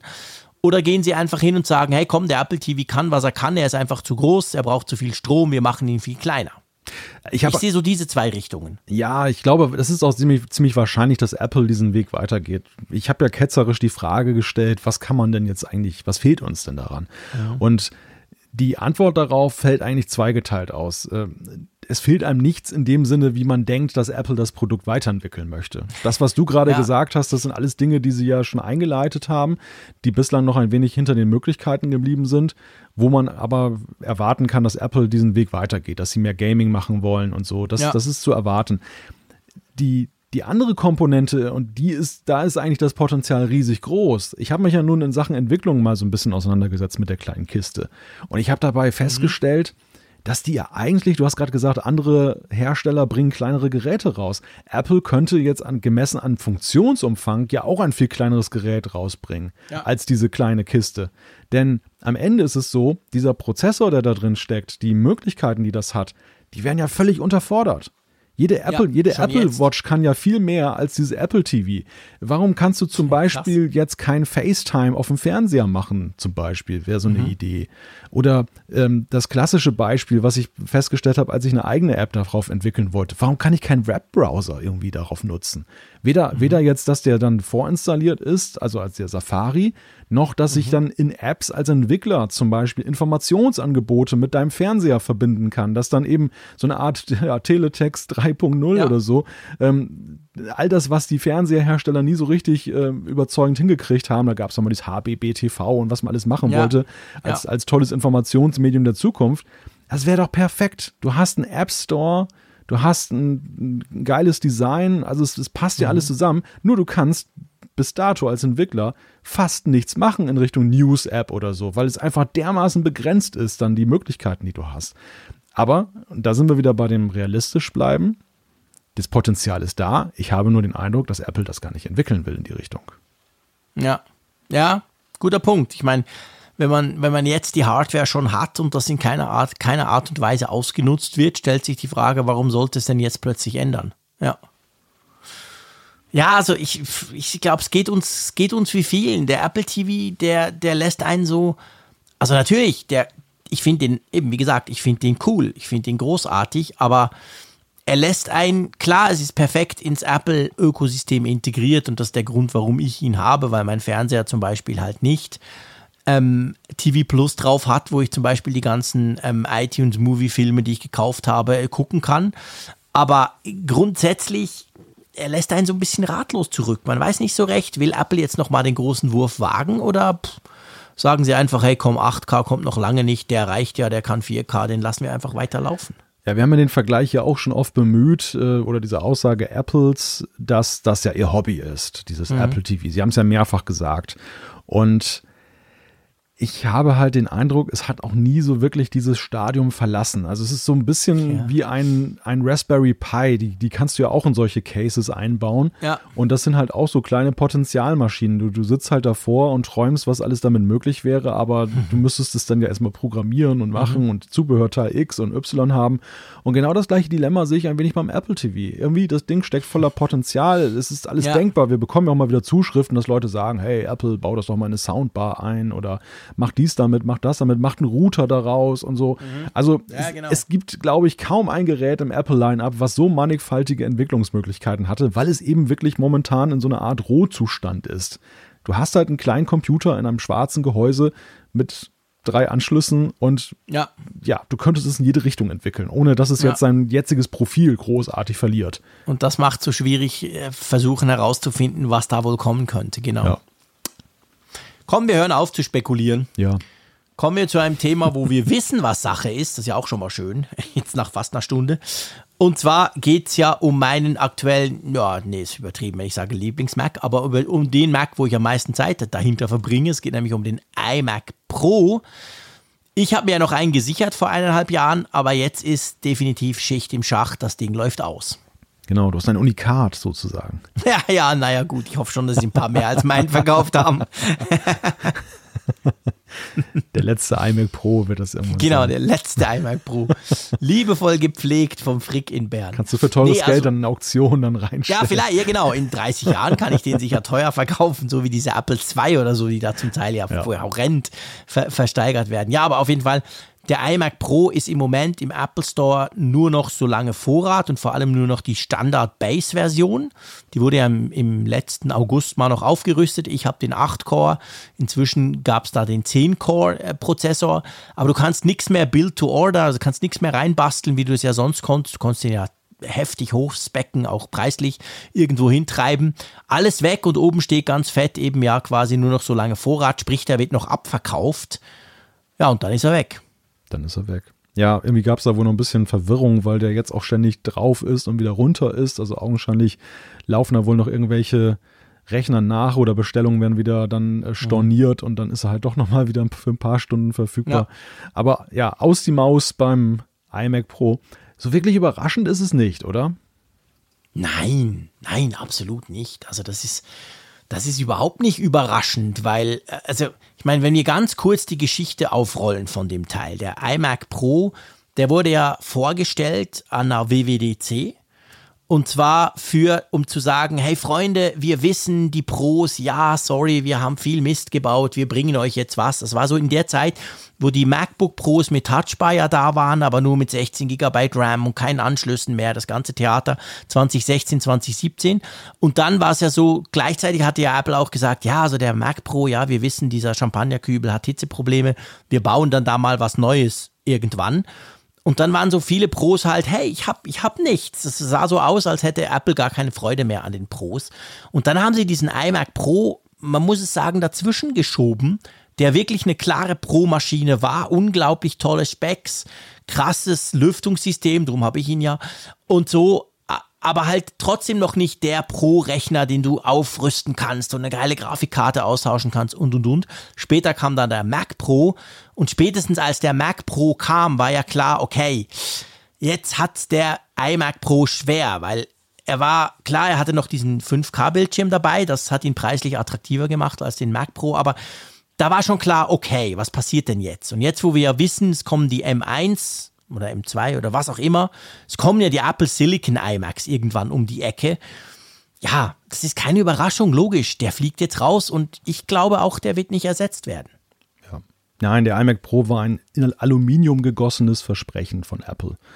Das, Schön gesagt. Ja, ja, genau. Das, äh, es war, wie du sagtest, seinerzeit die große Pro-Krise, möchte ich sie rückblickend nennen. Die ja. Pros hatten ein wenig den Glauben verloren an Apple und an seine Aussagen, dass, dass sie ihnen wirklich noch wichtig sind. Und das, das Ding war halt die, eine, ja, in Anführungszeichen, schnelle Möglichkeit, diesen Worten, diesen warmen Worten Nachdruck mhm. zu verleihen und zu sagen, passt auf hier, wir machen das wirklich. Und genau. es ist ja auch bemerkenswert. Also für eine Zwischenlösung, dieses thermische System, was sie da extra noch entwickelt haben und eingebaut haben, es ließ einen ja im ersten Moment schon durchaus grübeln, ob nicht vielleicht der iMac Pro auch auf Dauer angelegt ist als Klasse. Ja. Wer so einen Aufwand auf sich nimmt äh, ja. und das macht, ähm, das war jetzt ja nicht nur einfach ein besserer so. Prozessor reingefriemelt oder nee, noch nee. ein drittes Loch für einen USB-Anschluss reingebohrt. Nee das war schon eine größere Änderung. Aber andererseits, Klar. ja, ich fand schon jetzt alleine auf dem Zeitstrahl, es passierte zu wenig. Ja, und ähm, genau. spätestens mit dem Apple Silicon war ja auch klar, es wird auch verdammt eng, jetzt dann nach oben hin noch ja. mehrere Gattungen von Geschwindigkeitszuwächsen zu haben. Ist genau das. Also ich meine, der, der iMac Pro, der sah nur von außen aus wie ein iMac. Das war innen komplett alles neu und anders und das war auch gut. Aber es ist genau der Punkt. Also jetzt gibt es eigentlich keinen Grund mehr, sowas zu machen. Du, du hast den Mac Pro, der wird auch natürlich mittelfristig in den nächsten eineinhalb Jahren ersetzt werden durch Apple Silicon. Wir haben die iMacs, die irgendwann um die Ecke kommen, vielleicht mit einem komplett neuen Design, who knows. Gibt ja nur einen Grund, dem ich wirklich nachtrauere, ist natürlich das Space Gray. Das weißt du. Ich liebe diese Farbe. Ich gucke den jeden Tag an und denke, wie schön bist du eigentlich. Sage ich nicht mal meiner Frau so oft wie meinem iMac Pro. Also von dem her gesehen, das ist natürlich toll. Aber ähm, es könnte ja, die Frage muss ich für mich erklären und da kannst du mir helfen dabei. Angenommen, diese neuen iMacs kommen dann irgendwann, die werden ja kommen, die werden wahrscheinlich auch in diesem Jahr mal kommen wir haben ja schon gesehen, so Farbzeugs, da haben wir beide gedacht, wir, nee, das wird nichts, die kommen doch nicht farbig in grün und in rosa und pink und so, da gab es auch Gerüchte. Meinst du aber, beim iMac Space Gray wird zurückkommen, jetzt wo es quasi mit dem iMac Pro rausfliegt? Ja, das könnte ich mir gut vorstellen. Das, und das würde ja auch zusätzlich helfen, jetzt, dass der iMac Pro verschwindet, dass, dass Apple dann freie Bahn hat, dass nicht mehr Space Gray mit eben Pro assoziiert wird. Mhm. Ja, ja, das glaube ich auch. Also das könnte sein, aber auf jeden Fall, der ist jetzt weg und ja, man kann ja auch nicht sagen, holt euch noch ein, weil Nein, Nein auf gar keinen Fall solltet ihr euch den sein, holen. Lasst es sein. Lohnt sich auf gar keinen Fall, er ist immer noch schrecklich teuer. Ja. Und wie gesagt, der kleine M1 Mac wird, ihn, wird ihm um die Ohren fliegen, äh, rein speedtechnisch, also von dem her gesehen. Rest in Peace, war schön mit dir. Du hast eine Lücke gefüllt bei Apple, die super wichtig war für Apple zu füllen aber jetzt ist es genug. Und er wird ja ein bleibendes Andenken bei dir finden. Ja, ich werde den noch jahrelang nutzen, definitiv. Der war so teuer, so schnell kaufe ich mir keinen neuen iMac. Das, das ist sicher, ja. Genau. Nee, ich bin ja auch wahnsinnig zufrieden damit. Also das ändert ja, ich habe ja auch den, den Mac Mini M1, haben wir auch schon diskutiert. Mhm. Und das ändert bei mir ja nichts. Der, der iMac Pro ist immer noch bei gewissen Dingen, zum Beispiel Rendering in Final Cut, ist er tatsächlich schneller als der M1 Mac. Sonst im Alltag ist der M1 Mac brutal schnell. Das ist tatsächlich so, für das er irgendwie einen Bruchteil davon kostet. Aber der Mac selber, ich mag diesen unglaublich geilen 5K-Bildschirm. Ich liebe den Bildschirm. Ich liebe es, dass er auch bei 33 Grad hier bei mir unterm Dach im Sommer absolut still bleibt und ich Radiotakes oder Podcasts aufnehmen kann. Also der hat so viele Vorteile für mich. Ich werde den noch lange nutzen. Das ist absolut klar. Aber ja, yeah, eben, wenn du heute was kaufst, nein, dann kaufst du dir kein so, so komisches Intel-Dinosaurier-Ding, das ist ja völlig klar. So, nächster Punkt. Da geht es um eine kleine Änderung, die ich ganz interessant finde. Und zwar, wir haben ja beide schon ähm, iOS 14.5 drauf, die Beta, die ihr dann auch mal kriegen werdet, wahrscheinlich Ende Monat, wo es ja dann ähm, diese ganze Maskengeschichte mit der Apple Watch haben wir berichtet. Und da fällt einem, also ich gebe gerne zu, mir fällt es natürlich wieder nicht auf, aber anderen schlauen Leuten, wie zum Beispiel dem Malte, dem ist aufgefallen, dass es bei der Podcast-App eine Änderung gibt. Ja, bislang ist es ja so, man abonniert Podcasts und mhm. im, im, Englischen Subscribe. Und jetzt ist es plötzlich so, in iOS 14.5 heißt es Follow. Man drückt einen Follow-Button, so wie bei Twitter, man folgt einem mhm. Podcast. Mhm. Und im ersten Moment habe ich das auch so als relativ kleine, ja, redaktionelle Änderung angesehen, aber es steckt tatsächlich ja mehr dahinter. Es, mhm. Denn die Diskussion läuft ja im Netz schon eifrig. Was, was hat man davon zu halten? Ähm, viele finden das gut. Viele sagen, es ist ja eigentlich eine gute mhm. Sache, weil abonnieren, das assoziiert man jetzt ja zum Beispiel mit, ich abonniere eine Zeitschrift oder eine Zeitung, das kostet Geld. Ich muss, da, ja. muss das, ich abonniere einen Streamingdienst, aber ich abonniere eigentlich keinen Podcast, weil das ist ja in der Regel kostenlos. Und ja. äh, schreckt das nicht Leute ab, diesen Button zu drücken. Ich muss dir sagen, auch bei YouTube finde ich es auch mal ein bisschen, das heißt schwierig, aber wenn ich zum Beispiel in so einer Abmoderation mhm. sage, abonniert den Kanal, ja. ich sehe mich immer häufig häufig äh, genötigt zu sagen, es ist kostenlos, weil einfach ja, ja. abonnieren ist das einmal mit, mit Kosten viele. verbunden. Ist genau der Punkt. Und das, das ist tatsächlich etwas, also ich finde diese Änderung gleich am Anfang super. Ich finde das großartig. Genau, das macht Sinn für mich. Und das andere, das fällt mir wirklich bei YouTube auf, jetzt wo du sagst, das ist so eine Geschichte seit, also du weißt, ich schaue ja viel mehr YouTube als Fernsehen oder irgendwelche Serien oder Netflix. Bin ein absoluter YouTube-Junkie. Und mir fällt schon auf, dass immer mehr YouTuber sagen, hey, abonniert und eben es ist kostenlos. Und das ist mir früher nicht so aufgefallen. Und ich glaube, das hängt auch damit zusammen, dass dieses Abonnieren, dieses Subscribe, vor allem auf Englisch, wir haben halt inzwischen krass viele Abo-Modelle. Wir haben bei Apps Abo-Modelle, ihr alle kennt das. Plötzlich macht's zack und dann kostet die App zwar nur noch zwei Franken, aber eben pro Monat und nicht mehr zehn pro Jahr wie vorher. Es ist ja total viel passiert jetzt mit diesen Subscriptions und die sind tatsächlich immer kostenpflichtig. Und ich glaube wirklich, dass, dass, dass Apple auch gemerkt hat, hey, dieses Wort, ich sag's jetzt mal ein bisschen böse, ist so ein bisschen versaut. Dieses Wort wird jetzt immer mehr assoziiert mit Kosten. Und das wollen wir natürlich beim Podcast nicht, ist natürlich auch eine schöne kleine versteckte ähm, Spitze gegen Spotify, sage ich mal, dass man halt sagen kann, hey, nein, das ist doch gratis und mhm. Follow ist gratis. Bei Twitter kann ich ja jemanden followen und ich ärgere mich höchstens über seine Tweet, aber es kosten tut es mich ja grundsätzlich nichts.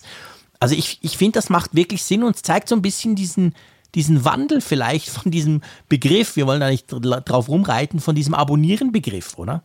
Ja, also ich, ich habe mich ehrlich gesagt immer schon ein wenig gewundert, dass die Online-Welt so aufs Abonnieren abfährt.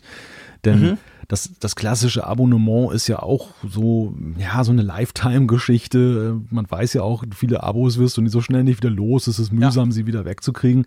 Ich fand diesen Begriff insofern immer schon ein bisschen sperrig, dass man den Leuten mhm. sagt, abonnier mal. Das, das erweckt nicht gerade den Eindruck, dass ich das jetzt auch genauso schnell wieder dann einstellen nee. kann. Während ja. dieses Folgen, dieses Followen, das äh, ist ja schon wie durch Twitter und andere soziale Netzwerke besetzt, dass man weiß, es ist ein Button entfernt, an und aus. Ja. Nichts Böses. Ich glaube, bei Apple muss man allerdings auch sehen, dass es dann auch eine Rolle spielt, dass, dass sie selber ja in Sachen Dienstleistungen und Services in den letzten Jahren ja viel Neues gemacht haben und oh ja. der, der ähm, Abonnier-Button und Subscribe-Button ja nun öfter anzutreffen ist. Also ich glaube einfach, dass sie die, dass sie gar nicht vielleicht unbedingt das Globale im, im Blick haben. Vielleicht auch, es ist, kann in der Tat eine kleine Spitze gegen Mitbewerber sein, aber zuerst einmal, glaube ich, geht es um die Logik in dem eigenen Ecosystem. Dass ja. die Leute nicht das Gefühl haben, ähm, die Podcasts kosten künftig auch Geld oder, oder kosten, kosten immer schon Guter Geld. Punkt. Weil ja. in Apple TV Plus, Apple Arcade, überall wirst du von Apple ja mit Abonnierbuttons mittlerweile ja zugepflastert. Sehr guter Punkt. Ja, ganz genau. Also das könnte tatsächlich ein, ein, ein, ein entscheidendes Merkmal sein, dass ja Apple da auch nicht unschuldig ist. Im Gegenteil, sie haben immer mehr so Bezahldienste und dass sie das quasi ganz klar auch trennen wollen, weil eben Podcasts sind gratis und überhaupt. Ja, das glaube ich auch. Also ihr könnt natürlich unseren Podcast jederzeit auch abonnieren, beziehungsweise in Zukunft dann ihm folgen. Spielt keine Rolle, Hauptsache ihr hört euch jede Woche diesen Podcast an. Kosten tut es nach wie vor nichts und daran werden wir auch nichts ändern. Richtig. So. Genau. Gut, ein kleines Update, das vielen Leuten Freude bereiten konnte. Das geht um die AirPods Max, äh, diese Over-Ear-Kopfhörer, diese sauteuren von Apple die waren ja ganz toll und viele Leute hatten groß Freude dran, auch, auch audiotechnisch, ich auch. Aber man hört schon von einigen immer wieder, dass die ja, dass die halt noch Probleme hatten. Vor allem so dieses, ich pack's mal ins Case und dann geht's ja in diesen Sleep und stellt, es hat ja keinen Power-Button, wie die AirPods ja auch nicht. Du tust sie quasi in die Schachtel und dann, dann sind die einfach. Bei den AirPods Max ist es so, du tust sie in so ein feine, äh, hässliches, blödes Plastikding und dann stellen sie irgendwie ab oder auch nicht. Und viele Leute, Raphael Zeyer hat das auch schon gesagt, du machst dann am Abend aus und am Morgen nimmst du sie hervor und der Akku ist leer, weil die die ganze Nacht, keine Ahnung, irgendwas rumgefunkt haben. Und dazu stürzt mir zum Beispiel ab und zu das Noise Cancelling ab oder es funktioniert nur noch auf einem Ohr. Das ist dann ganz merkwürdig. Auf einem Ohr ist so völlig abgeblockt und auf dem anderen hörst du dann doch alles und so. Also langer Rede, kurzer Sinn, die Software war halt die erste Version. Und jetzt endlich, das ist ja doch schon eine Weile her, ich glaube im Dezember wurden sie ja vorgestellt, jetzt haben wir März, also drei Monate später, kam ein Update, welches die AirPods Max aktualisiert und, und wahrscheinlich diese Probleme löst. Das Komische ist halt immer, das gilt für die AirPods, für die AirPods Pro, aber auch für die AirPods Max. Diese Updates werden von Apple nicht angekündigt. Es gibt keine Release Notes. Du kannst nicht lesen, was denn jetzt besser wurde. Und du kannst es, finde ich, fast am schlimmsten auch nicht anstoßen aktiv, sondern ja, wenn du die mit deinem iPhone connectest und irgendwie noch ein bisschen nach Mecca betest, plötzlich ist dann die neue Software drauf, oder? ja, ja, das kennen wir ja bei Apple mittlerweile schon bei vielen Geräten. Ich finde das, ah, ich finde das schrecklich. Ich mag das überhaupt nicht. Ich will sehen, was ist. Ich will selber drücken. Jetzt mach ein Update. Wie, auch bei der Apple Watch, da sehe ich ja auch, was es ist. Aber bei diesen AirPods ist ja egal. Es muss gar nicht um die Max gehen ich weiß dann nie, ist es jetzt drauf, da muss ich googeln, welche Version war es denn? Also konkret jetzt bei den Macs, wenn ihr noch 3C16 habt, habt ihr noch die alte Buggy-Version und wenn ihr 3C39 habt, habt ihr schon die neue drauf. Ja, ich weiß nicht. Das ist ja vielleicht für Otto Normalnutzer ganz toll, aber mich nervt das. Das ist mir so viel zu wenig Kontrolle über das, was passiert, oder? Hm. Ja, ja, zumal wir ja nun auch schon bei einigen Gelegenheiten erlebt haben, dass eben diese äh, klammheimlichen Updates dann ja plötzlich die Geräte dann negativ beeinträchtigt haben, um es mal so zu sagen. Oder, das war vor einem Jahr, gell, mit den AirPods Pro, dann hat das Noise Cancelling plötzlich praktisch gar nicht mehr funktioniert. Ja, ja, ja. Ja, genau, im Dezember, das, das ist mir nämlich auch passiert, da bin ich viel gependelt, ja. da war ich ja gerade in China und dann einfach plötzlich so, boah, das Neues Canvas ist ganz komisch und dann auch wieder erst im Netz gelesen, oh shit. Und es ging ja monatelang, bis das Apple dann mit einem zweiten Update ausbügeln konnte. Also sie haben gerade bei den AirPods, haben sie da durchaus eine gewisse Historie. Ich, ich, empfinde es als Fluch und Segen gleichermaßen. Also mhm. Segen in dem Sinne, dass ich es, diese Vision natürlich schon ganz schön finde, dass ich mich dann als äh, Anwender nicht mehr um solche Details kümmern ja. muss, wie ich muss ständig updaten. Das nervt mich zum ja, Beispiel ja. jetzt auch bei der Apple Watch, dann wenn es noch so umständlich ist und mhm. dann, ähm, sobald ich diese Notifikation kriege, bin ich irgendwie schon gestresst nach dem Motto, es ist schon wieder ein neues Update da mhm. und denke, ah, du musst es einspielen, wann, wann, wie und wo und so weiter. Und ähm, wenn das einfach irgendwie passiert und dann heißt es, hey, ich bin aktuell, das ist natürlich natürlich klasse. Die, ja. Das Problem, der, der Fluch bei der Sache ist natürlich, dass die Verantwortung, die der Hersteller trägt, dann immens höher wird. Also diese ja. Eigenverantwortung des Nutzers hat ja für den Hersteller auch die schöne, den schönen Nebeneffekt, dass er ihn ja auch so ein bisschen mit in die Verantwortung nimmt. Ja, du hast es, ja Es ist deine bewusste Entscheidung, genau. ob und, und wann du dieses Update mhm. lädst. Und, und natürlich auch, das spielt auch eine Rolle, ähm, in welchen Lebenssituationen machst du das. Also du musst natürlich als mhm. Hersteller ja auch genau herausfinden, wann kannst du das Update machen, ohne dass der Nutzer jetzt das Gefühl hat, oh, das Gerät ist kaputt gegangen, es funktioniert nicht ja. mehr, während es in Wirklichkeit gerade updatet. Das hat keine Anzeige, ja. die das dir signalisiert. Das heißt, ja, du musst es genau. irgendwie in der Nacht machen, du musst eigentlich herausfinden, ist das vielleicht jemand, der in der Nacht arbeitet und dann sonst mit den AirPods hört. Dann darf es natürlich auch nicht passieren und naja, man, man sieht ja schon jetzt bei diesen automatischen Updates, wie sehr Apple dann zum Beispiel bei meinem iPhone dann auch mit Warnhinweisen arbeitet und Abfragen. Du kriegst dann ja signalisiert, wenn du jetzt nicht sofort aktualisierst, dann sagt er, ja, äh, ich mache das nächste Nacht von zwei bis fünf, aber nur wenn es in deinem Ladegerät ist. Also da, da wird dann auch versucht, sich so ein bisschen abzusichern. Deshalb birgt das aus meiner Sicht halt dann gewisse Probleme und äh, ich, ich finde halt auch Transparenz da einfach angenehmer, dass ich da und ja. auch Eigenverantwortung. Ja.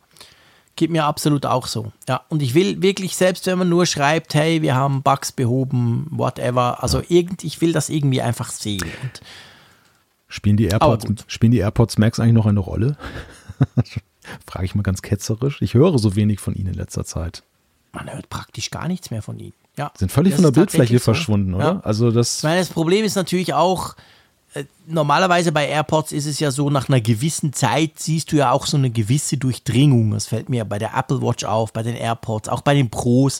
Am Anfang hatten wir Freaks das vielleicht und dann so nach ein paar Monaten hast du gemerkt, hey, guck mal, jetzt sind im Zug schon zwei, der, der hat die Pros, der hat nicht die normalen AirPods und so. Das ist jetzt natürlich schwierig, weil, nie, weil niemand pendelt und wir eigentlich alle im Homeoffice sind. Von dem her kann ich nicht sagen, ob die wirklich getragen werden. Ich habe keine Ahnung. ich weiß es nicht. Aber ja, also rein, äh, rein jetzt so in der Wahrnehmung hört man überhaupt nichts mehr. Ja. Ich, keine Ahnung. Ich, ich weiß es echt nicht. Ja. Ja, ich finde auch so in der, es gibt ja immer mehrere Wellen, zum Beispiel der Tests. Mhm. Du, du hast im ersten Moment so die Raphael Zayas dieser Welt und du Ja. Mhm. gehörtest ja auch mit dazu, die dann ganz früh bemustert werden Ja. und dann auch sehr früh dann darüber berichtet haben. Du hast quasi Ja. Mhm. nach ein, nach drei Tagen, nachdem das Produkt raus ist, hast du schon einen Testbericht. Ja. Aber was mir völlig gefehlt hat, das mag natürlich auch dieser allgemeinen Weltsituation geschuldet sein. Das ist so diese zweite Welle. Du hast ja dann doch Stimmt. immer ja wieder so eine zweite Welle von Tests und dann Ja. die, die legen den Fokus dann schon eher so auf, naja, in Anführungszeichen Langzeiterfahrung. Also man hat es ja, Ja, irgendwie so klar. mal ein paar Wochen schon mal gesehen, man kennt die Genau. Kinderkrankheiten und da kommt irgendwie gar nichts. Es ist völlig ruhig. Man hört und liest fast gar nichts über die AirPods Max mittlerweile. Und Du das, hast die auch nicht bekommen zum Testen. ich habe sie auch nicht bekommen, nein. Ist auch der Grund, warum wir hier im, im Apfelfunk nicht größer darüber gesprochen haben. Wir wollen das ja immer auf, von, von, von beiden Seiten beleuchten können. Ja. Und, und das stimmt. Wahrscheinlich gab es diese zweite Bemusterung gar nicht. Den Eindruck habe ich auch, ja. Ja. Ja, ist interessant, woran das wohl liegen mag. Ja, schwer zu sagen. Also vielleicht der Sonder Ja, genau. Sondereffekt Corona, man weiß es nicht. Vielleicht ist es auch einfach aus Apples Sicht strategisch Hat doch ein jetzt paar Probleme. Probleme oder Ich oder jetzt ein bisschen spekulieren. ja, weiß ich nicht. Oder einfach auch, das ist einfach strategisch vom Timing her. Du hast ja gerade gesagt, die Leute pendeln nicht. Ja, also eigentlich ist es einfach aus nicht. Apples Sicht ja auch attraktiver, das Thema jetzt in der Öffentlichkeit zu haben, wenn die Leute auch den Ja. Use Case sehen und nicht nach dem Motto, wenn ich irgendwann mal wieder Zug fahre. Ja, ist dann, genau der Punkt. So geht es mir beim Noise Cancelling bei Ja. den Dingern. Ich meine, es ist geil, es ist großartig, es ist noch besser, logisch, ich meine, wegen der Form als bei den AirPods Pro. Aber wenn ich ehrlich bin, kann ich das ja nicht testen. Ich war seit Monaten nicht mehr in einem Zug, ich war seit Ja. mehr, jetzt dann mehr als einem Jahr nicht mehr in einem Flugzeug. Boah, pff, also, was soll ich darüber sagen? Ja, Ja, ja, das Timing ist ganz schlecht für so Dinger, das stimmt schon. Ja, also ich, also ich mache jetzt einen Exkurs kurz auf, aber das haben wir ja schon letztes Jahr gesehen, auch bei der Beurteilung, finde ich, des iPhone 12 Pro Max. Also die Wahrnehmung dieses Geräts war weniger enthusiastisch, behaupte ich mal, als sie es gewesen wäre unter Normalbedingungen. Ja. Weil einfach das Pro Max mit seinem größeren Bildschirm und den mehr Möglichkeiten jetzt letzten Endes dann auch damit zu arbeiten, aber auch dann eben zu fotografieren und so, das wäre ganz anders noch wahrgenommen Ja. worden. Auch die längere Akkulaufzeit. Die, die, die, die Akkulaufzeit hat doch kaum einer wertgeschätzt, weil es ist doch eh egal. Du bist ja eben, du Ja. bist ja ständig zu Hause. Und das, das glaube ich, ähm, beeinflusst schon die Wahrnehmung von Geräten Ja. stark. Es ist so, absolut. Also ich, das ist definitiv so. Ich habe jetzt auch gerade wieder ein Handy, das morgen dann vorgestellt wird bei mir und was soll ich über die, ich, ich kann das ja gar nicht testen, weißt du? Ich bin immer in der gleichen Funkzelle eingeloggt, selbst wenn ich das WLAN abschalte. Ich kann ja gar nicht nachvollziehen, wie ist denn das so ein Tag der Frick unterwegs zwischen Bern und Zürich, die ganze Zeit am Telefon hin und diese Dinge kann ich im Moment schlicht und ergreifend eigentlich nicht testen. Und das merkt man halt schon, ja, absolut. Das sind ganz spezielle Zeiten und gewi auf gewisse Dinge, die logisch beim Smartphone wichtig sind, kann man eigentlich gar nicht eingehen. Ja. Bei deinen 40, Vielleicht ist das der Grund, dass Apple gesagt hat, hey komm, wir lassen das Low-Flamme, wir gucken dann, wenn man wieder raus kann oder so, mit diesen AirPods Max. bei deinen 40.000 äh, Handys gibt es wahrscheinlich sogar eine eigene Funkzelle für dich, oder? Ja, das will ich doch schwer hoffen. Von jedem Provider bitte. Genau. Wenn ich die alle anmache, dann sind hier, Oh, dann dann sind hier ist Bern im, im lahmgelegt. Osten von Bern ist alles lahmgelegt, genau. Geht der Strom aus? genau. Apropos Strom aus, das ist eine schöne Überleitung, mein lieber Freund. Damit bei euch nicht der Strom ausgeht, Oh. nimmt Apple richtig viel Kohle in die Hände. Na Gott sei Dank geht es um Wirtschaftsförderung für München und nicht für Norddeutschland. So gesehen kann ich die Häme jetzt Du hast ja mal. dein Kohlekraftwerk hinter dem Haus. Ja, Bayern ist ja nicht Deutschland, insofern. Ja, stimmt, genau. Da gibt's Also ein, gut. Da gibt es ein Missverständnis, Apple. Nein, Quatsch, Spaß, Spaß beiseite. Nein, Apple hat heute die Schlagzeile herausgegeben, sie investieren über eine Milliarde Euro in Deutschland und planen ein europäisches Zentrum für Chip-Design in München. Tatsächlich Mhm. ist dieses Engagement, also klingt jetzt global Deutschland, aber das, das Engagement ist wirklich auf den Großraum München fokussiert Krass. wir haben das irgendwann ja auch schon mal angetönt hier. Apple macht da ja tatsächlich, und das, das ist, glaube ich, gar nicht mal so vielen bewusst, Chipentwicklung da in München. Ja, Zum Beispiel 5G ist ein ganz großes mhm. Thema, drahtlose Technologien, aber auch der von uns ja überaus wertgeschätzte M1-Chip hat da teilweise Technologien drin, die hier in München, in Süddeutschland, da ihren Ursprung genommen haben und an denen dann entwickelt wurde. Und Apple mhm. will dieses Engagement jetzt drastisch ausweiten. Sie wollen ja. hunderte neue Mitarbeiter, also hochqualifizierte Mitarbeiter einstellen. Sie wollen einen neuen Standort da errichten und mhm. ähm, ja, haben da einiges dann davor. Tim Cook selber wird da auch zitiert, dass er dann äh, frohen Mutes ist. Schon ist. krass. Ich meine, also eine Milliarde ist ja jetzt schon nicht so, dass Apple, klar, ich meine, Apple hat Geld wie Heu, aber sie schmeißen damit ja nicht einfach so rum. Also das ist schon natürlich ein strategisches Investment, oder?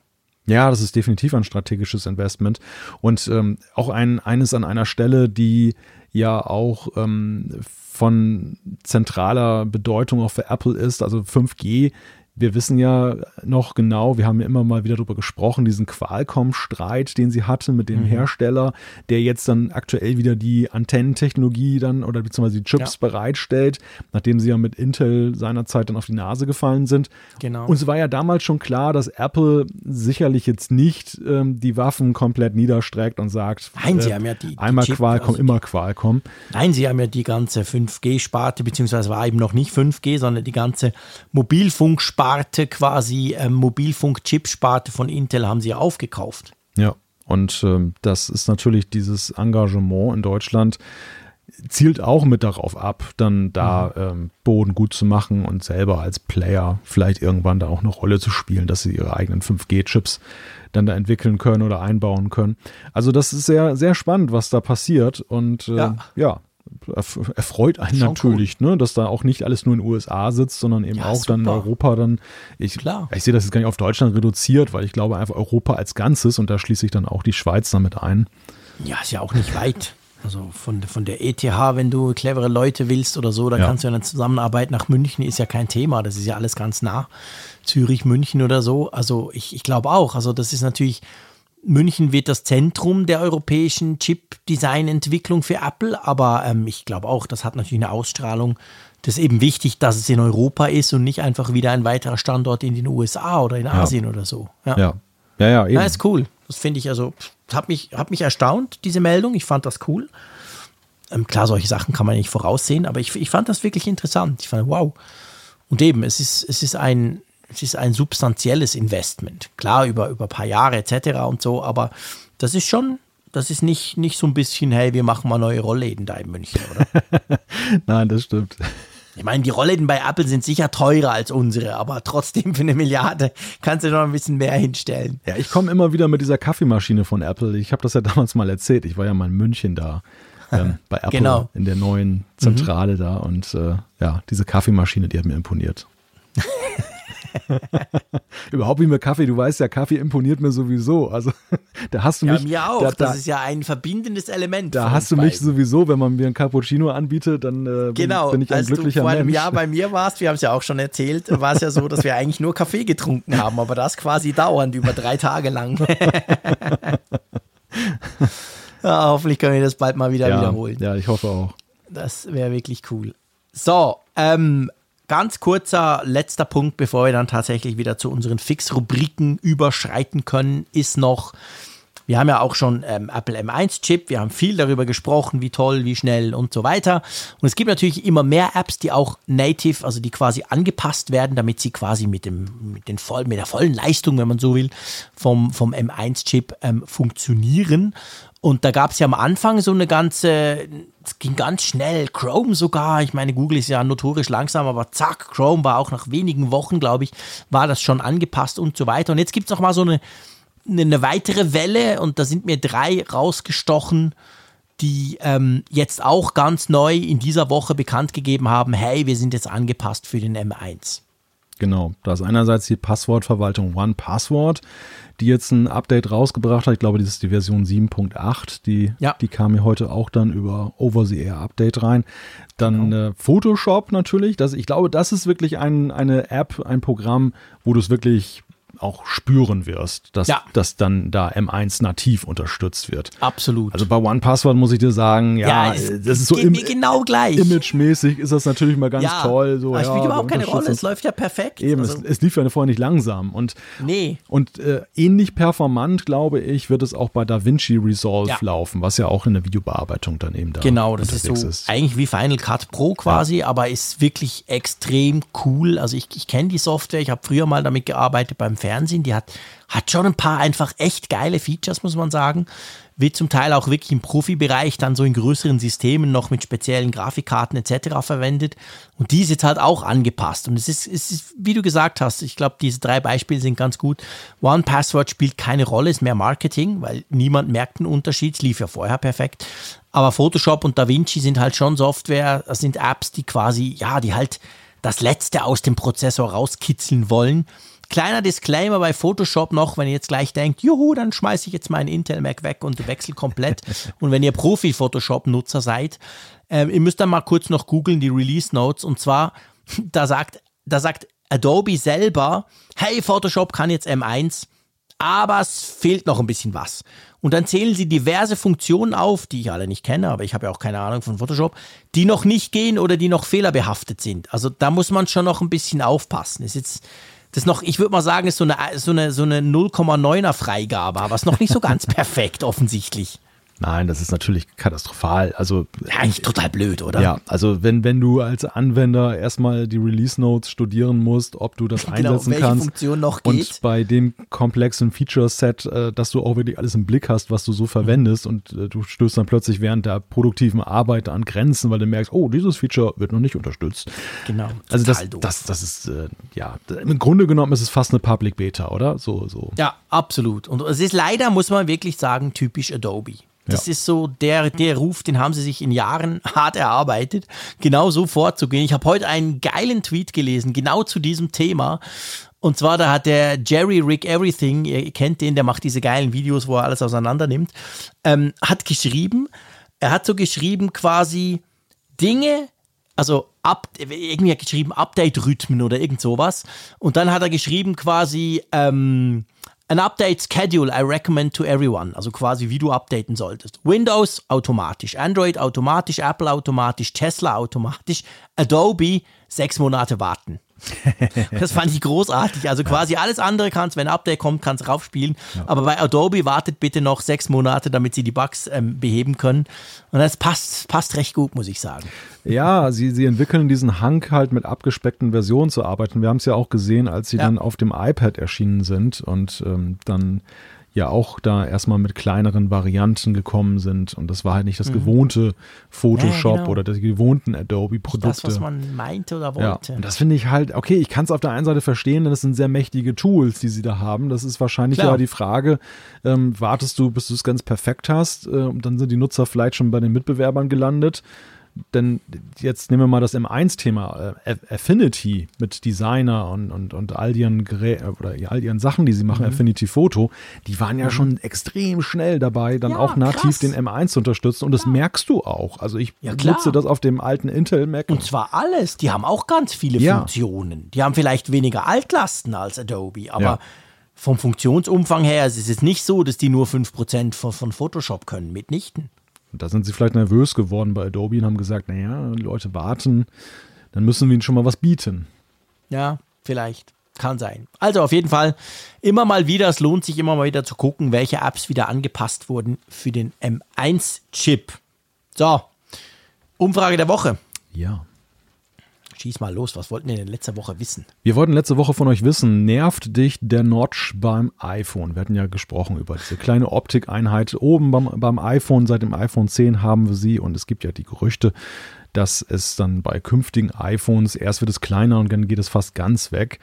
Nun, die Frage ist sehr eindeutig beantwortet worden von den über 2000, äh, also insgesamt 2014 Teilnehmern. Ja, das geht so in Richtung SED-Wahlabstimmungen ähm, Abstimmungen jeweils. Wir haben bei 83,3 Prozent, die sagen, nein, nervt mich nicht. 11, irgendwas Prozent sagen ja, also ein bisschen mehr als jeder Zehnte. Und dann 5,5 Prozent sagen, weiß ich nicht. Ja. ja. das ist ein klares Votum. Wir müssen gar nicht mehr darüber sagen, oder? Äh, ja. Äh, ja, genau. Dann haben wir natürlich eine neue Frage der Woche und wir haben ja relativ lange über das Apple-Event spekuliert und wir geben diese Spekulation quasi an euch weiter in der dieswöchigen Umfrage. Ja, uns interessiert die Frage, wir haben es ja tatsächlich eher gleichwertig hier behandelt. Also wir haben ja, jetzt ja keinen. Haben es nicht gewichtet. Wir haben, genau, wir haben nicht gewichtet und gesagt, das muss kommen und das wollen wir nicht sehen, sondern wir haben ja jetzt versucht, dann einfach mal einen Überblick zu geben. Uns interessiert, was für euch am interessantesten ist von diesen vermuteten neuen Produkten des Frühlingsevents 2021. Also als da wären, um es nochmal in Erinnerung zu rufen, AirPods, iPad Pro, iPad Mini, AirTags, Apple TV. Vielleicht vermutet ihr ja auch etwas ganz anderes. Mhm. Dann könnt ihr auch diese Option wählen. Oder ihr sagt, es interessiert mich eigentlich gar nichts davon. Genau. Also, was euch am meisten interessiert von den Sachen, wo wir darüber spekuliert haben.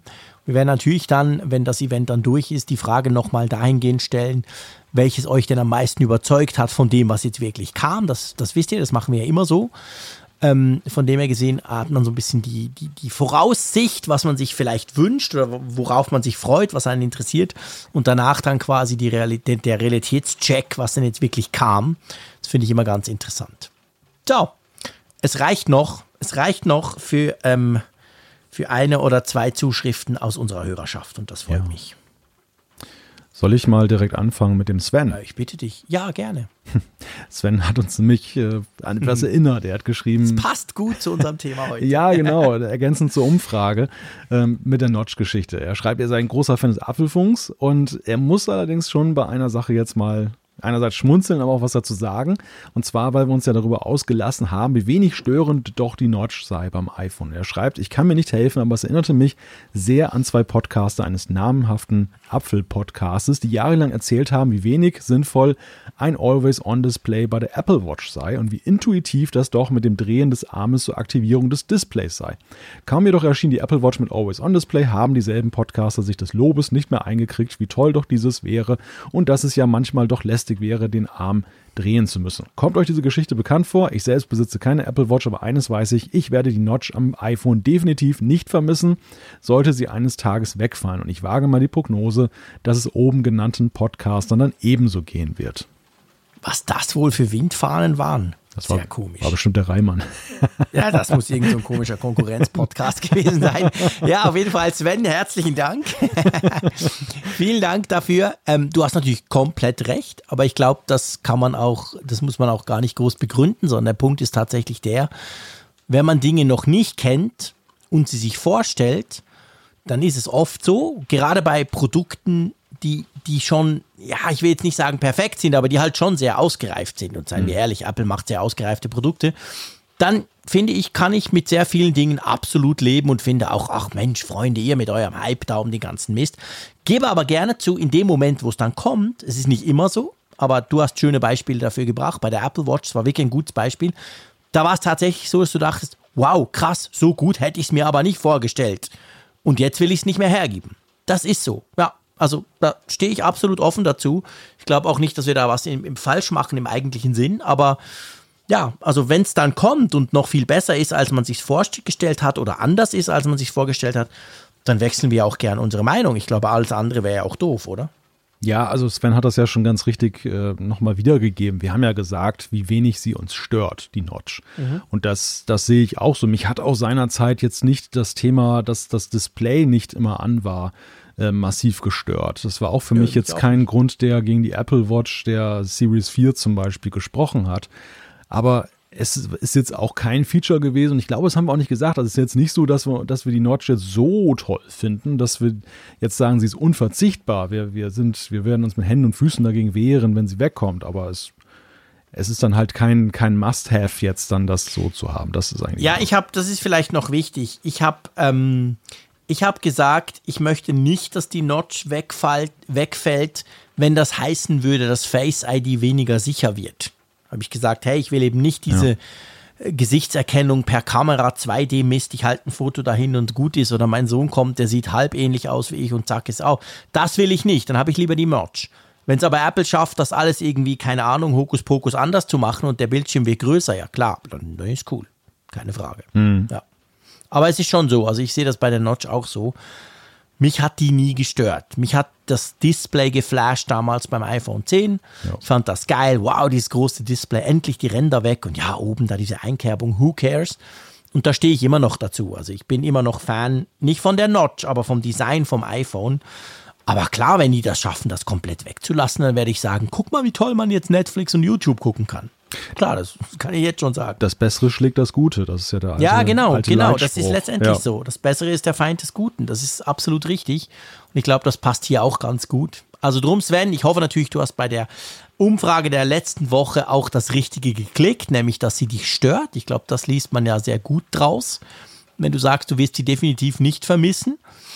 Ähm, ja, dann warten wir mal ab, ob sowas kommt. Dafür müssen wir halt leider wahrscheinlich noch bis September, Oktober warten. Ja.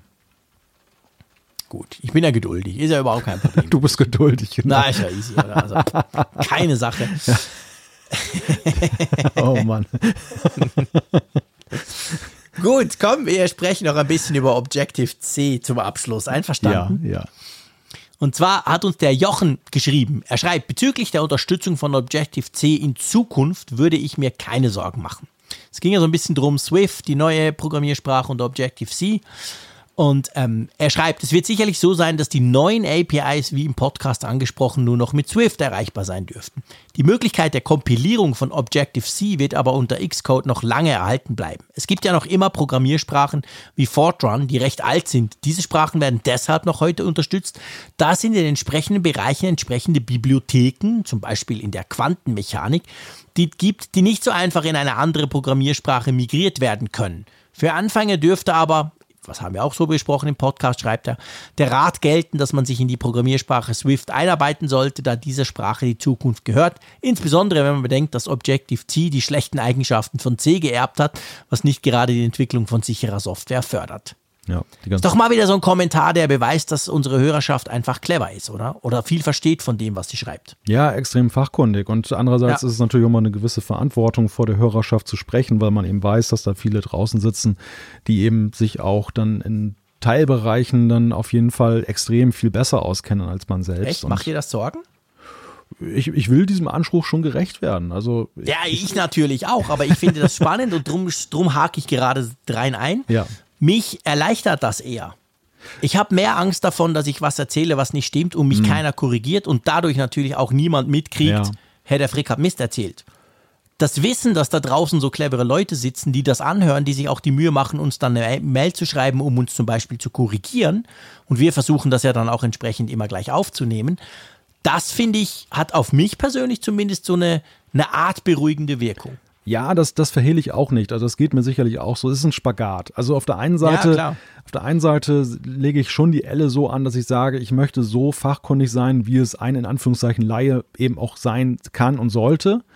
Ja, Aber, das aber, Anspruch. aber natürlich können wir nicht für uns in Anspruch nehmen, dass wir jetzt wirklich das allerletzte Fachwissen in der letzten Detailstufe noch haben, weil einfach die Technikwelt auch viel zu vielfältig ist, Genau. um eben alles zu wissen. Also so ein Allmachtsanspruch, den kann eh keiner formulieren und äh, erst recht möchte ich ihn nicht formulieren.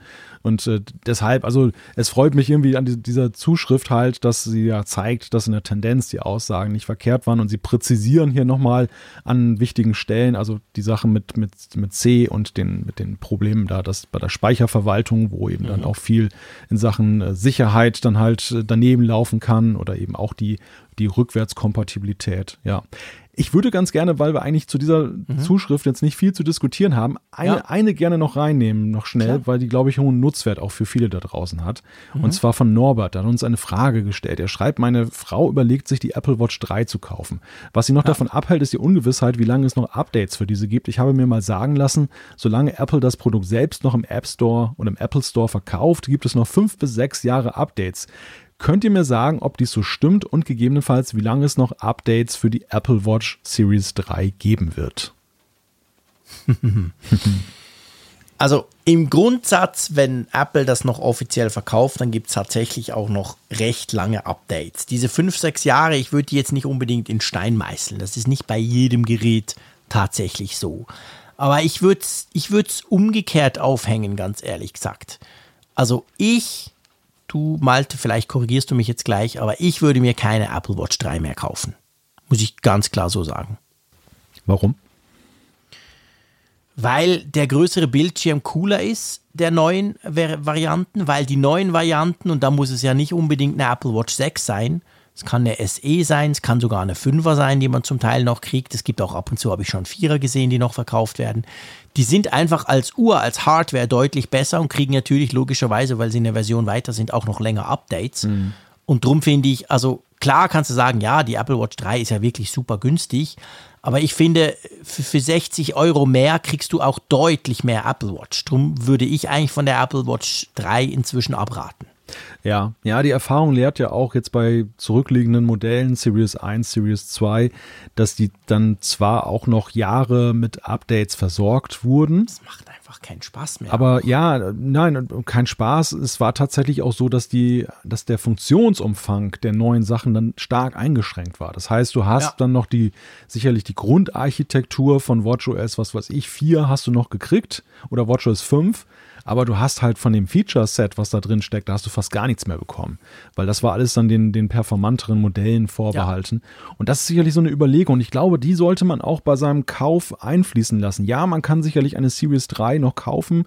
Sie wird sicherlich auch noch eine ganze Weile, also eine ganze Weile, sage ich mal, mindestens ein, zwei Jahre, vielleicht sogar länger noch mit Updates versorgt. Wenn einem die Features, so wie sie jetzt sind, vollends genügen. Also wenn man wirklich ja. sagt, ich möchte eigentlich gar nicht so unbedingt die neueste Smartwatch haben. Mich interessieren nicht die Features, die künftig kommen. Ich will einfach die günstig, günstig möglichste Variante einer Smartwatch haben, weil ich beispielsweise das als Lauftracker benutze oder dann noch ein bisschen iPhone-Funktionalität gerne haben möchte mit Notifikation. Dann ist vielleicht die Series 3 ähm, mal Display beiseite gestellt, gar nicht mal mhm. so ein schlechter Deal. Aber in dem Moment, und das höre ich so ein bisschen aus der Zuschrift raus, wo der Wunsch existiert, an künftigen Features zu partizipieren, mhm. würde ich dringend davon ja, abraten, weil dann, ja. dann letzten Endes ist man nicht mehr, die, es ist ziemlich unwahrscheinlich, dass viele von diesen spannenden Sachen, die dann noch kommen könnten, mit Updates noch unterstützt werden. Ja, und es geht ja auch darum, dass man die lange nutzen können möchte. Und was du ja, was du noch nicht gesagt hast, du hast gesagt von den Features, die dann fehlen, okay. Aber sie wird ja auch so generell nicht schneller. Also selbst wenn WatchOS 8 noch draufkommt, macht WatchOS 8 auf einer Apple Watch 3 einfach deutlich weniger Spaß als zum Beispiel auf einer Apple Watch SE. Also das kommt ja noch dazu, weißt du? Mhm. Also irgendwann kriegst du vielleicht noch Updates, ja. Aber du merkst halt, boah, das Ding ist schon, hey, die Aktivitäten-App 21, 22 und jetzt geht sie langsam auf. Also das, das, ganze, das ganze Feeling ist halt auch nicht mehr so ganz up-to-date und drum würde ich schon empfehlen, weil, weil ich aus der Frage von ihm halt auch rausspüre, wir wollen die Uhr möglichst lange nutzen. Nicht nur von den Features her, sondern generell halt einfach, ich, ich gebe Geld aus, ich möchte es möglichst lange nutzen. Da würde ich lieber jetzt ein bisschen mehr zahlen und was Aktuelleres kaufen, weil du das einfach auch mit mehr Freude lang nutzen kannst. Da kann man mal sehen, wie verwöhnt du durch neue Modelle bist. Guck mal, du redest mit jemandem, der jahrelang noch eine Series 0 hatte als du schon mit der Series 5, glaube ich, rumgespielt hast und oder Series 4. Ja, habe ich auch nie begriffen. Du bist halt ein genügsamer Typ. Das ja, bin ich definitiv und, nicht. Äh, Klar. Das, äh, ja, Series 0, das war schon noch so ein Kaliber. Ja, das war also, ich keine Ahnung, was dich da geritten hat. Das weiß ich auch nicht. Es war irgend so ein Test, den du gemacht hast und nicht nie verraten hast, warum. Aber ähm, nein, ja, also, aber weißt du, bei der Frage, ich finde wirklich, also, es ist, weißt du, wir sprechen auch nicht davon, dass er 300 Euro mehr ausgeben muss. Mhm. Ist ja nicht wie bei, ich finde das auch noch wichtig, ist nicht wie bei einem iPhone, wenn du sagst, hey, es muss das iPhone 12 Pro Max sein, oder du sagst, nee, aber komm, das iPhone 12 Mini äh, reicht doch auch. Da, da reden wir von ein paar hundert Euro Unterschied. Und jetzt bei diesen Uhren ist es wirklich so, du, du kriegst für, für, für 60 Euro kriegst du deutlich mehr Uhr, für 100 Euro ja. kriegst du eine komplett andere Uhr, die viel, viel besser ist. Also ich finde, das muss man auch so ein bisschen in, in, in Betracht ziehen. Darum empfehle ich wirklich, dass ich empfehle nicht grundsätzlich immer das Neueste. So ist es nicht. Nur weil ich immer das Neueste testen darf. Definitiv nicht. Aber ähm, in dem Fall finde ich schon, ah, also Series 3, ja, das Ding ist halt wirklich End of Life. Und das wird ja auch dieses Jahr ziemlich sicher rausfliegen hm. bei Apple. Ja, aber es zeigt ja interessanterweise eben auch, wie die Werte, die, der Wertbegriff jetzt bei, bei Smartwatches halt immer noch ein anderer ist als beispielsweise beim Smartphone. Also ich erlebe diese Diskussion halt auch immer wieder, dass ähm, die Leute wirklich auf den 50er gucken, jetzt bei der Frage, welche Smartwatch kaufen sie sich, weil sie einfach das mhm. Gefühl haben, dass sie das weitaus weniger dringend benötigen Ja. als zum Beispiel ein Smartphone. Es gibt, ich kenne Leute, die geben wirklich immense Summen für Mhm. ein Smartphone aus und zucken nicht mit der Wimper, weil sie einfach felsenfest überzeugt sind, dass sie das Neueste und Beste da brauchen. Und bei der Smartwatch wiederum sind sie dann eben nicht so davon Ja. dahinterstehend, wo man dann halt so, so auch sich fragt, Moment, wo kommt denn jetzt dieser Gap, ne? Wo kommt denn dieser Unterschied in der, in der Wertschätzung jetzt dann her? Aber es hat, glaube ich, auch so ein bisschen damit zu tun, dass ähm, viele sich auch noch gar nicht so richtig vorstellen können. Also gerade so Neunutzer Ja. sind natürlich auch mal so ein bisschen an der, in, in dem Zweifel, vielleicht brauche ich das Ding nicht und ich verliere Lust daran, habe ich so viel Geld dafür ausgegeben. Die Erfahrung lehrt ja eher, dass einen die Apple Watch in ihr eigenes Ecosystem so reinzieht, Absolut. dass man dann am Ende ja dann doch wahrscheinlich besser die, die äh, Also weißt du, ich bin ja eigentlich das beste Variante. Beispiel Ja. dafür. Ich habe Jahrzehnte keine Uhr getragen und ich komme verdammt nochmal aus der Schweiz. Wir haben die Uhr sozusagen erfunden. Aber ich fand das immer total doof und spätestens mit dem ersten Nokia 6110 dachte ich, ja, ich brauche doch keine Uhr mehr. Da hat's ja eine Uhr drauf auf diesem Mini-LCD-Display. Und habe wirklich ewig keine Uhren getragen und fand das total doof, dass Apple jetzt so eine Uhr bringt, da muss ich die auch noch ausprobieren und so. Und ich war vom zweiten Tag an total begeistert. Und ich glaube, das geht vielen so bei der Apple Watch, selbst wenn sie sich noch nicht so ganz vorstellen können, wofür sie denn brauchbar ist. Und ich meine, damals war sie ja noch viel weniger brauchbar als heute, was die heute alles Tolles kann. Also drum empfehle ich auch da wirklich, ah, komm, holt euch ein bisschen was Besseres. Ihr werdet, ich bin sowieso fast überzeugt davon, ihr werdet einfach Freude dran haben. Jetzt ist mir gerade einiges klar geworden. Hm? Und zwar, warum Zaya zwei Uhren trägt. Der ist halt ein Schweizer, oder? Ja, der hat die Uhr für dich jahrelang mitgetragen, damit statistisch gesehen jeder Schweizer eine Uhr Ach hat. so, das, ja, das könnte natürlich sein. Aber warum man das jetzt immer noch so macht, Ja, muss Gut, ihm, das eine ist natürlich eine vielleicht mal sagen. Uhr. Du musst ihm das vielleicht mal Da- sagen, dass du jetzt eine trägst. Ja, ich glaube, das geht mehr so, weißt du, Lokalpatriotismus, weil das Ach so. eine ist natürlich eine einheimische Uhr, eine Ja. richtig schöne, teure. Und das andere ist ja dieses komische amerikanische China Cheap Charlie Dingsbums Uhrzeugs Mhm. da, die Apple Watch.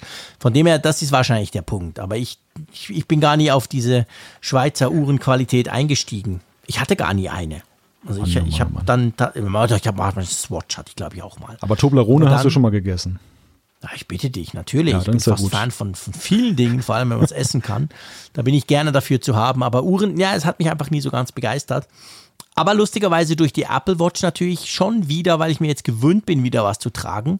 Jetzt könnte ich mir tatsächlich vorstellen, so eine richtige Uhr auch mal anzuziehen. Ich wäre wahrscheinlich enttäuscht über die wenigen Features, die so ein Mhm. Ja, Teil bietet. sehr wahrscheinlich. Gebe ich gerne zu.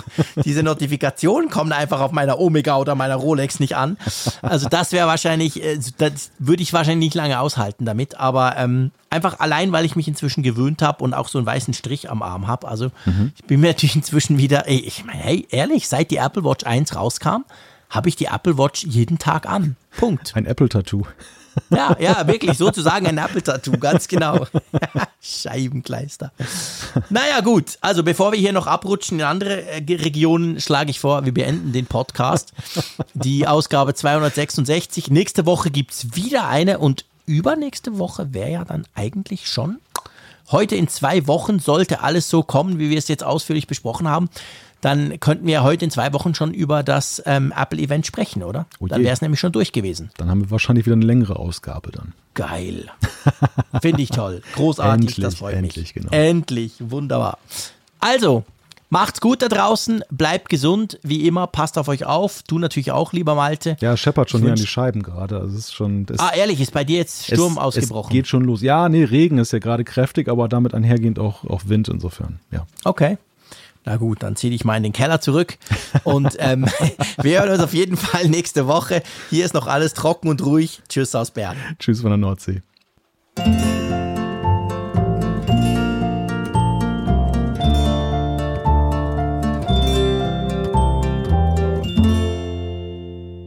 Immer auf Empfang mit Funkgerät, der App zum Apfelfunk. Lade dir jetzt Funkgerät für iOS und Android kostenlos im App Store und bei Google Play.